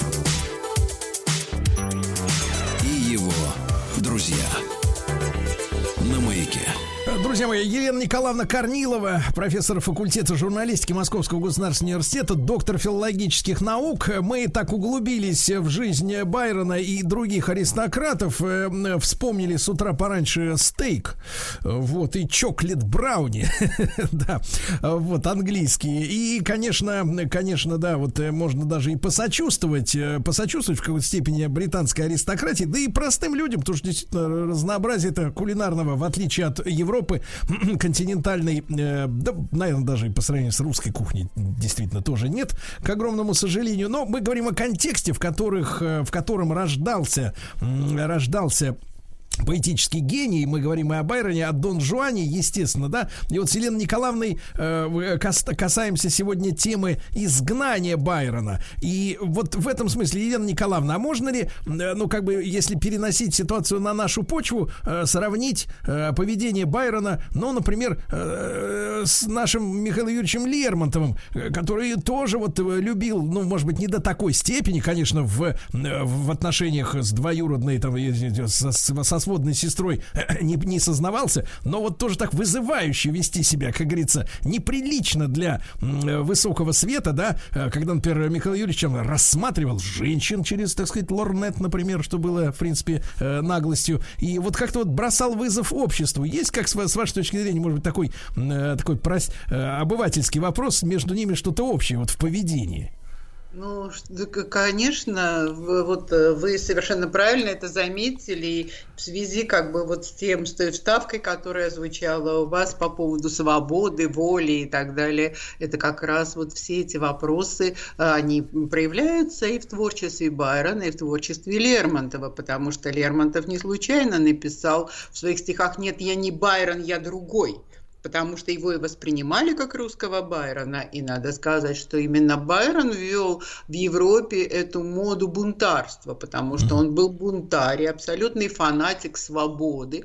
И э, в этом смысле он как раз и протестовал против английского ханжества, против ханжества э, английской знати, которую он хотел показать как бы в последних частях своего Дунжана. Он хотел показать, что английское высшее общество ведет э, жизнь абсолютно развратную. Другое дело, что они это все скрывают, а это все как бы э, тайно, никто не выставляет этого на показ, в отличие от Байрона и того же Лермонтова, который просто это демонстративно делал, потому что э, ему казалось, что э, свобода его влечений – это естественное проявление чувства, а тут мы видим э, на самом деле э, отблески философии Руссо, который и проповедовал естественность отношений отношений, э, в то время как цивилизация запрещая эту естественность отношений, человека превращает в пешку, в игрушку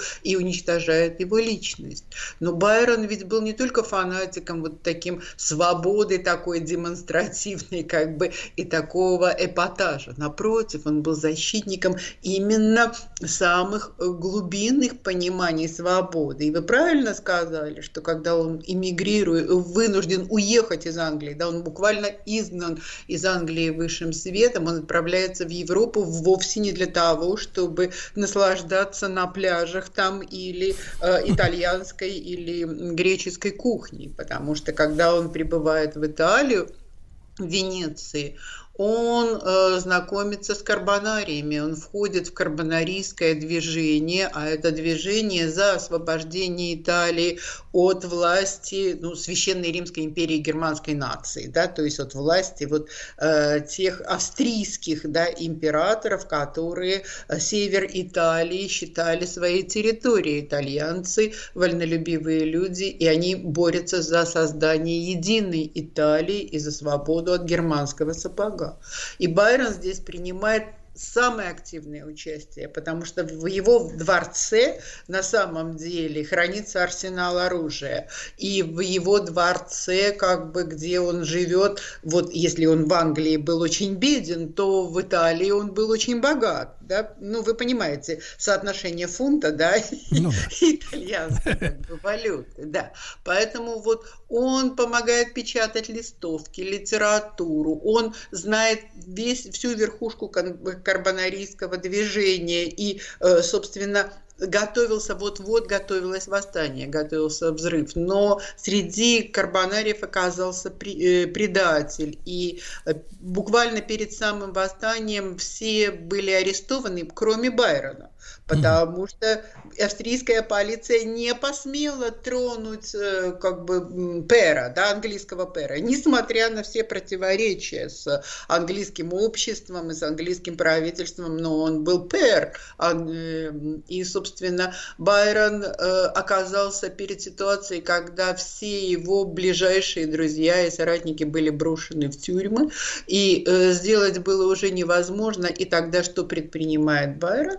А он покупает корабль, и он грузит то оружие, которое было у него на этот корабль, и отправляется действительно воевать за свободу Греции он отправляется, вот э, все свои деньги тратит на то, чтобы поддержать повстанцев, э, и вот это восстание как раз происходит в городе Мисалунги, он туда прибывает с оружием, как бы с тем, что он может сделать. Да. И... Елена Николаевна, а давайте мы вот здесь поставим многоточие, да, и вновь, вновь попрошу вас тогда продолжить в нашу следующую встречу. Очень увлекательно и очень важно, да, для понимания э, того, что творилось в сердце, в душе автора. Елена Николаевна, Николаевна Корнилова, доктор филологических наук, с нами цикл «Основные идеи великих писателей». Еще больше подкастов на радиомаяк.ру